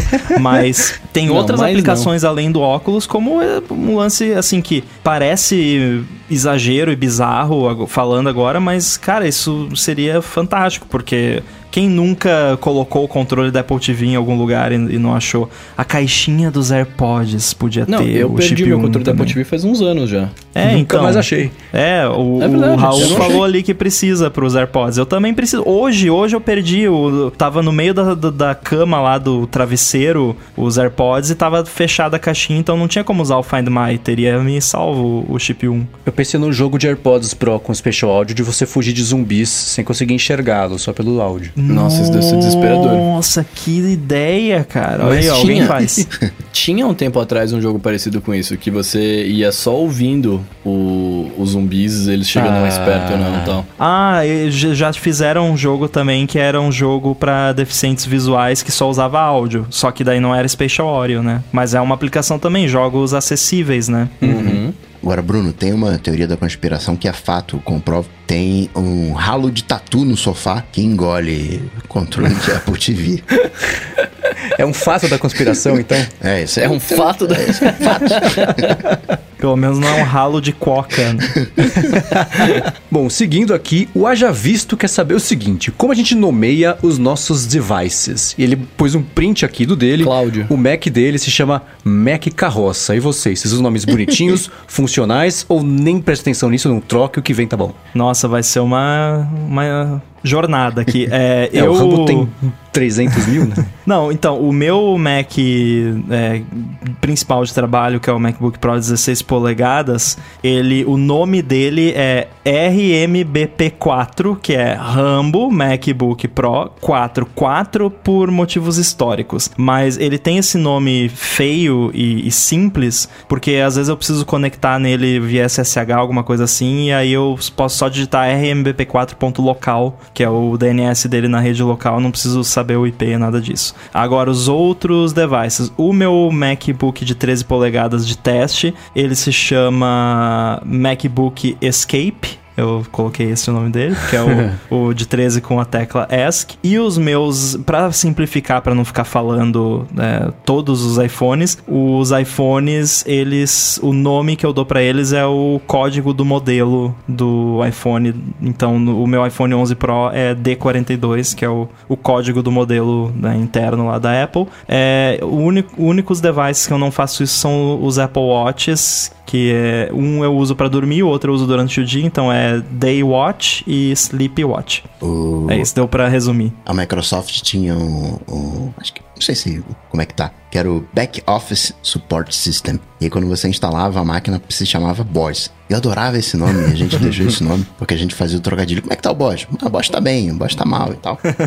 e eu usava nomes mitológicos. Tinha Olimpo, né, no, dentro da minha infraestrutura. Eu tinha o Olimpo, tinha Zeus, tinha vários, vários nomes. Só que quando tem outras pessoas envolvidas, fica meio complicado. Eu achava mega bacana, assim, a parte de mídia era o Mercúrio. Mas, peraí, eu tenho que tocar um negócio no Mercúrio, porque não funciona direito. E aí eu uso o dispositivo propriamente tal e a localização. Por exemplo, Apple TV na sala, Apple TV do, do escritório, Apple TV do quarto, luz do, da varanda e para ficar fácil de, de achar os dispositivos para outras pessoas, né? Eu não uso esses códigos que o pessoal ia ficar doido, maluco. Uma das coisas mais legais é dar codinome para as coisas. Eu recomendo. é, inclusive a Apple no, nos watch faces novos do, do WatchOS 7 que lançaram agora, eles deram codinomes de de raças de cachorro para as watch faces. Então tem, tem Shiba, tem Poodle, né, os, os, nomes, os codinomes. Porque programador, né, Coca, você vai, deve saber que é um dos problemas mais difíceis na programação é dar nome para as coisas, né? Então quando o pessoal vem me perguntar, ah, como é que você dá nome para os seus apps e tal, cara, geralmente o, o projeto começa com um codinome que geralmente é uma palavra aleatória, geralmente de algum idioma que não é inglês nem português, só para ficar diferente, ou quando é algum um framework, algum outro projeto à parte que eu tô fazendo, eu, eu vou no, no Thesaurus, boto uma palavra que tem a ver com o que aquele componente faz e pego um sinônimo rebuscado que soa legal. Então, recomendo, é legal. Programadores e quem define as missões da Polícia Federal adoram codinomes criativos. Exatamente. Não, a Apple também, né? é, verdade. Eu, cara, eu, eu, sou sem graça, na verdade. Eu já, eu já pensei em nomear meus devices com nomes próprios algumas vezes, tipo Arlindo, essas paradas, assim, porque eu acho que ficaria da hora. o... Mas... Osvaldo, ia ser Osvaldo, certeza. Não, Horácio. quando, eu, quando, eu, quando, o meu, meu, quando eu, eu peguei o iPad, eu chamei ele de Arlindo por um tempo. Mas aí depois, cara, era estranho, porque eu não lembrava quem era o quê. E aí você fala, mano, qual que é o device agora? Tinha que ser Arlindo. Arlindo. Aí eu concluí que é muito mais, mais produtivo fazer que nem o Coca falou, que você eu coloco, tipo, sei lá, é, é, o, meu iPhone chama Casemiro, beleza, mas meu iPad chama iPad, a luz do, do meu quarto chama, tipo, abajur do chão, abajur da mesa, sabe assim? Pra eu saber qual device eu tô, eu tô mexendo, que é muito mais fácil do que eu ficar inventando uns codinome. Tipo, se fosse que nem o Rambo faz, que é RMVB2X3 lá, cara, sem chance para mim. Eu ia esquecer no segundo minuto que eu tivesse trocado. Não, mas isso segue uma lógica até. Porque, por exemplo, eu também eu, eu gosto de que o nome seja descritivo do que, que é o aparelho. Meu iPhone 11 Pro chama iPhone 11 Pro. É, é, na verdade é i11P. Mas é por causa disso. Eu tenho dois MacBooks, os nomes deles são MacBook novo, MacBook antigo. para não ter você bater o olho e saber. Eu não preciso ficar conectando em SSH, essas coisas que o robô precisa ficar fazendo de programação, porque se eu tentar, vai estragar os dois computadores e a rede e não vai dar certo. Então, eu nem tenho. então, eu prefiro colocar esses nomes bem descritivos, pra, porque se eu começar a usar codinome, né, tem a etapa de você lembrar que, putz, eu dei o nome de Shiryu pro iPhone do ano passado. Sei é o do outro ano ou do anterior? Não, É por isso que eu uso os nomes dos modelos, porque eu, eu eu sei os nomes dos modelos de cabeça porque é o meu trabalho, né? Mas uh, Uhum. então é para mim é mais fácil, porque eu sei, não, o iPhone 11 Pro é D42, então não preciso, ah, não, mas qual é? É o, é o Shiba ou é o Poodle, né? Não, é, então isso realmente é, é- é verdade. Os meus Raspberry Pis, por exemplo, eu tenho alguns que são o, o modelo Zero e alguns que são o modelo normal. Então eles são, o nome deles é todos Pi, um número, e se é o Zero tem Z. Então o, o Pi é PIZ1, PIZ2, PIZ3 para os Raspberry Pi Zero e PI1, PI2, PI3 para os outros que não são Zero. Então é bem fácil. Quantos Ah, você eu- tem? ah, não sei de cabeça. eu provavelmente Ou vou seja, achar muitos. algum que eu nem sabia que tinha quando for fazer a mudança aqui. Tá. O, mas o- uma treta que eu tenho é do D, porque o nome padrão é iPhone D Gustavo. E aqui no Rio, a gente sabe que uma pessoa é de Niterói porque fala D, em vez de do ou da. Então, essa caneta aqui é de fulano, né, em vez de ser a caneta do fulano. Você acabou de tirar uma dúvida que eu tinha no- do Brasil, porque eu falava, meu, por que, que os caras do Rio falam assim? Aí você falou agora, beleza. É o cara que é de Niterói e fala assim, tá bom. E não deixa de ser um problema de privacidade também, né? Essa questão do nome. É, inclusive, eu tenho um, um feedback que eu abri pra Apple há um bom tempo atrás, falando que talvez o nome padrão do device devia ser diferente, porque os apps, eles têm, eles conseguem ler esse nome do device sem consentimento nenhum, não precisa de permissão especial nenhuma. Então, se ele é iPhone do Gustavo, tá, tudo bem, é só o seu primeiro nome, mas, Já né, é é, o seu nome, Já é né? um bit de metadados. iPhone de Sylvester em Los Angeles, se você tentar acessar as fotos, você vai conseguir puxar o dinheirinho do Stallone, se você quiser. Nossa, É, até no- era um bom nome de, de device, hein? Pode aparecer no, no, no Bluetooth, na rede, pode aparecer no AirDrop, se você tiver lá pra todo mundo. Então, é... Isso me lembra uma história. Uma vez o Casey Liz, do Accidental Tech Podcast, falou que ele tava numa estrada, ele parou num restaurante desses de estrada pra comer, ligou ao compartilhamento familiar dele, porque ele precisava acessar alguma coisa no iPad ou no Mac, sei lá. Aí daqui a pouco chegou um cara e falou: Escuta, você é o Casey Liz do ATP, né? É, então, eu fui acessar o Wi-Fi daqui, tava aqui o, o Wi-Fi do Casey Liz, eu saí procurando e te achei. Caramba! Nossa, que medo. Então, de fato, é um, é um problema de privacidade. É porque ele notoriamente não dá nome, né, pros devices. É, ele deixa o nome aham. padrão, que o pessoal vive tirando sarro dele. Sim. E por fim, o Rubens Padovese fez uma pergunta que eu não tinha a menor ideia da resposta. Então me, me elucidem também, porque eu, porque eu fiquei curioso. Ele quer saber qual é a temperatura máxima de operação do Apple Watch, porque ele trabalha perto de uma caldeira e ele tá na dúvida se ele consegue ou não usar no trabalho. Eu fiquei com essa dúvida também. Então ele e eu queremos saber. Minha hashtag é OLADT também. Eu acho que isso depende do, do quão frequente, o quão duradoura é a exposição, né? Eu tenho uma política, Rambo, que é o seguinte: o Apple Watch ele foi feito para ficar no pulso. Então tem que ser uma temperatura que o pulso suporta. Eu não sei qual é a temperatura de uma ca- caldeira. Nossa, muito bem 60, colocado. 70 graus, 80 graus. Mas eu vou dizer o seguinte.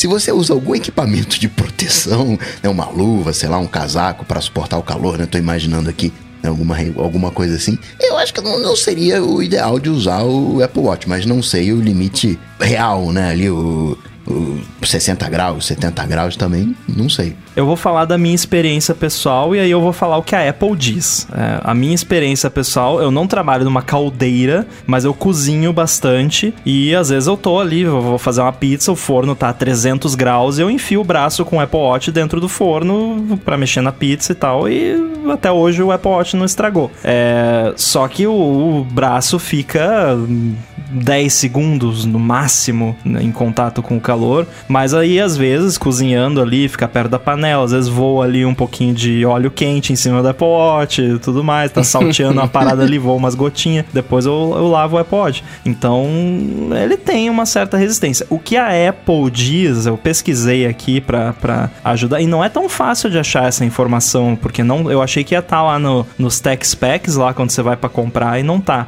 Mas tem um artigo de suporte, aí fala que ele funciona melhor em temperaturas ambientes entre 0 e 35 graus, e ele deve ser armazenado entre menos 20 e 45 graus. Então eu imagino que esse armazenado é tipo não estar em uso nessas temperaturas. Só que a gente sabe que tem lugares do planeta que passam fácil de 35 graus e Nossa, meu carro hoje. É, então assim, e eles falam, eles até dão um exemplo, né, que não deve deixar o Apple Watch dentro do carro no sol por muito tempo. Só que eu acho que tudo isso é por muito tempo. Então, se você vai ficar um minuto ali com o Apple Watch a 60 graus, não vai estragar o Apple Watch.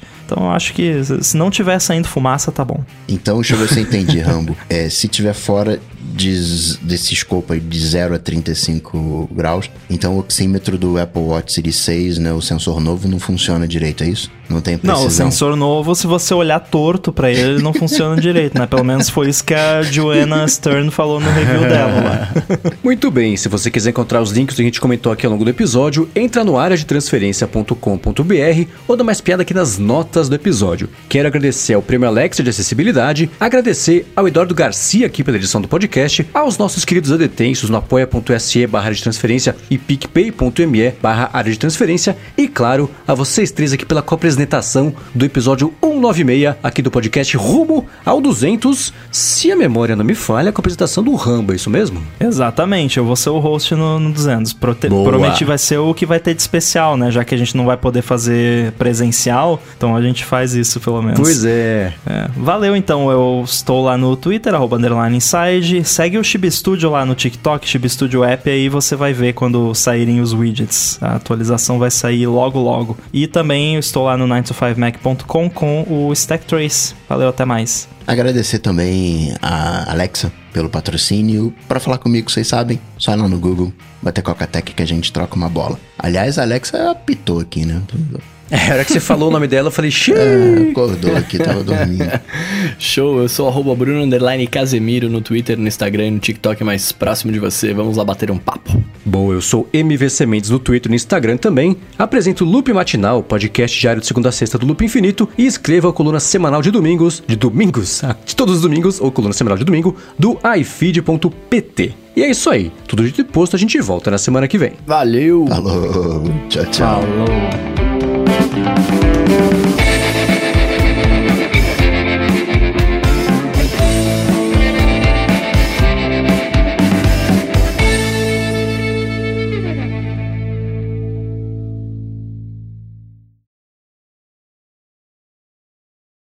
Comprei um, um pé de manjericão, um pé de manjericão, sei lá, um desses vasinhos que você compra no mercado, pra não ter que ficar comprando manjericão toda hora, eu comprei o manjericão nativo. E aí. Como é que um- é o manjericão nativo? É, sei lá, um vasinho de manjericão plantado no mercado pra eu ter manjericão aqui, ao invés de ter que ficar comprando Tá, você manjericão. comprou, orgânico? comprou uma muda de manjericão. É uma muda de manjericão? Um pé de manjericão? O Sei lá, manjericão comprei- é nativo do planeta Terra, eu acho, né? É, então é isso. E aí, só de ficar perto da janela, vai passando os dias assim e fica tudo acumulado de fuligem na, Uma na pergunta, é a folha dele é aquela pequenininha, meio triangular ou é aquela grandona? É a grandona. Quer dizer, Tá. cresceu loucamente. Era pequenininho, agora tá uma mata. Não, Tá, não depois fosse, você manda uma foto pra mim, porque eu, eu, eu quero ver que espécie de manjericão que é. a folha tem Caramba. que ser grandona. Se não for grandona, não é manjericão, é manjerico. É manjeriquinho. Manjeriquinho. Nossa, mas é, a gente tá aqui um, um bando de botânico, hein? Quer dizer, a gente Não, vocês, a, né? gente, Porque a não gente tá é queimando o título de episódio. Manjericão nativo é um bom título, cara. Manjeriquinho. Manjeriquinho. Nossa, ah, fica aqui o, meus parabéns pro manjericão, porque que negócio bom. Né? Sabe que eu não sou chegado em nenhum desses temperos de folha, assim? Eu acho todos muito fortes. Cara, o meu Hortelã, pai é assim também. É, o meu pai, vo- vocês vão achar engraçado, o meu pai, ele não come manjericão de jeito nenhum, porque a avó dele usava manjericão como desodorante. Nossa. Ela fazia um desodorante de manjericão, misturava com álcool e passava embaixo do braço. Então, manjericão pra ele é o, o é desodorante comida, da avó dele. Nossa. Nossa, Margarita nem pensar, né? É, né? Isso, isso traz um significado totalmente diferente pra. Nossa, isso tem cheiro da vovó, né? Essa não. Mas ele não, não curte quase nada dessas coisas. Nossa, eu adoro. Eu tenho aqui. Pudera. Co- Depois que eu mudar, eu vou plantar mais um monte de coisa. Por enquanto, eu só tenho alecrim e manjericão aqui. É, manjericão foi teste pra ver se eu consegui fazer durar mais de uma semana. Mas é fácil, essas paradinhas aí. O alecrim aqui, às vezes eu esqueço. Só que o alecrim, acho que ele é já mais. Prefere mais clima seco. Mas às vezes eu fico uma semana sem molhar ali. Tá, tá bom. Depois eu só molho e ele volta. Ele rejuvenesce. É, eu passei uns três dias fora de casa esses dias. Quando eu voltei, eles estavam todos tristes lá, quase tudo meio caidinho. Cara, compra um cactus. Só que não é muito bom como tempero, né? É, tem que concordar por esse lado, não é muito bom mesmo. Tem que tirar Mas os é bem espinhos. suculento. É. Tem que comprar um negócio esperto de. Não, peraí, de- cactus é suculento? regar. É, cheio d'água dentro, por isso que tem Coca, espinho. você falou uma coisa que faz muito sentido. Inclusive, eu estou fazendo. Eu tenho um. Na verdade, eu já fiz. Só que eu não instalei porque eu vou me mudar. Então não vou me dar o trabalho de instalar. Mas eu criei um, um regador temporizado com um Arduino, uns motorzinhos de aquário e uns caninhos. Tem que fazer, pô. Porque essa tortura, lembrando. né? Caramba, tem que regar e tal. O próximo passo vai ser integrar com o Homebridge. Aí dá pra pedir pra Siri fazer. Ei Siri, rega meu manjericão. Pô, se puder falar, né? Qual planta ainda, né? Não só. Nossa, né? Não só rega as plantas, rega o manjericão. Não, tem que fazer bacaninha, comprar um sensorzinho de umidade, colocar lá na terra pra medir, ver qual é Isso, ideal da tem. planta e tal. o meu sistema tem. O meu sistema tem. É, ele só molha se a umidade tá abaixo de um limiar. Cara, onde você arruma tempo fazer essas coisas? É, isso foi um sábado de tarde. nisso também. Foi um sábado de tarde que eu tava de Nossa, bobeira. cara. Eu já tinha comprado as tralhas que precisava pra fazer. Eu só Cara, sentei essa, ali. essa frase vai ser uma frase que eu não consegui falar em 2020, que é sábado de tarde eu tava de bobeira. Eu queria Mas sabe muito. que eu parei com isso. é, não, na De verdade, o de contrário. ou- Não, fica- Ah. eu, eu estou levando mais a sério ficar de bobeira. É. Final de semana agora, pra mim, é ficar de bobeira. Eu não, não trabalho mais final de semana, porque é, eu trabalho já que nem um maluco durante a semana, então tem que dar um refresco pra cabeça, né? o, o Brendo falou que a live do ADT é uma mistura de mundo de Bigman com programa de artesanato da Rede Mulher. Perfeito. Eu, amo, eu quero ser o Lester. O ratinho, né? É, ratinho, rat- porra. Muito bom. Comentário do dia. Aliás, eu conheci o dublador do Bigman esses dias. Fiquei muito Nossa. feliz. Pô, que É. legal. E ele tem aquela voz, é bizarro. Não é que tipo, ele, ele forçava pra fazer o Bigman, não, ele tem aquela Aham. voz. Sabe? Que ele começou a falar, eu olhei pra ele, fe- fechei o olho assim e falei, não.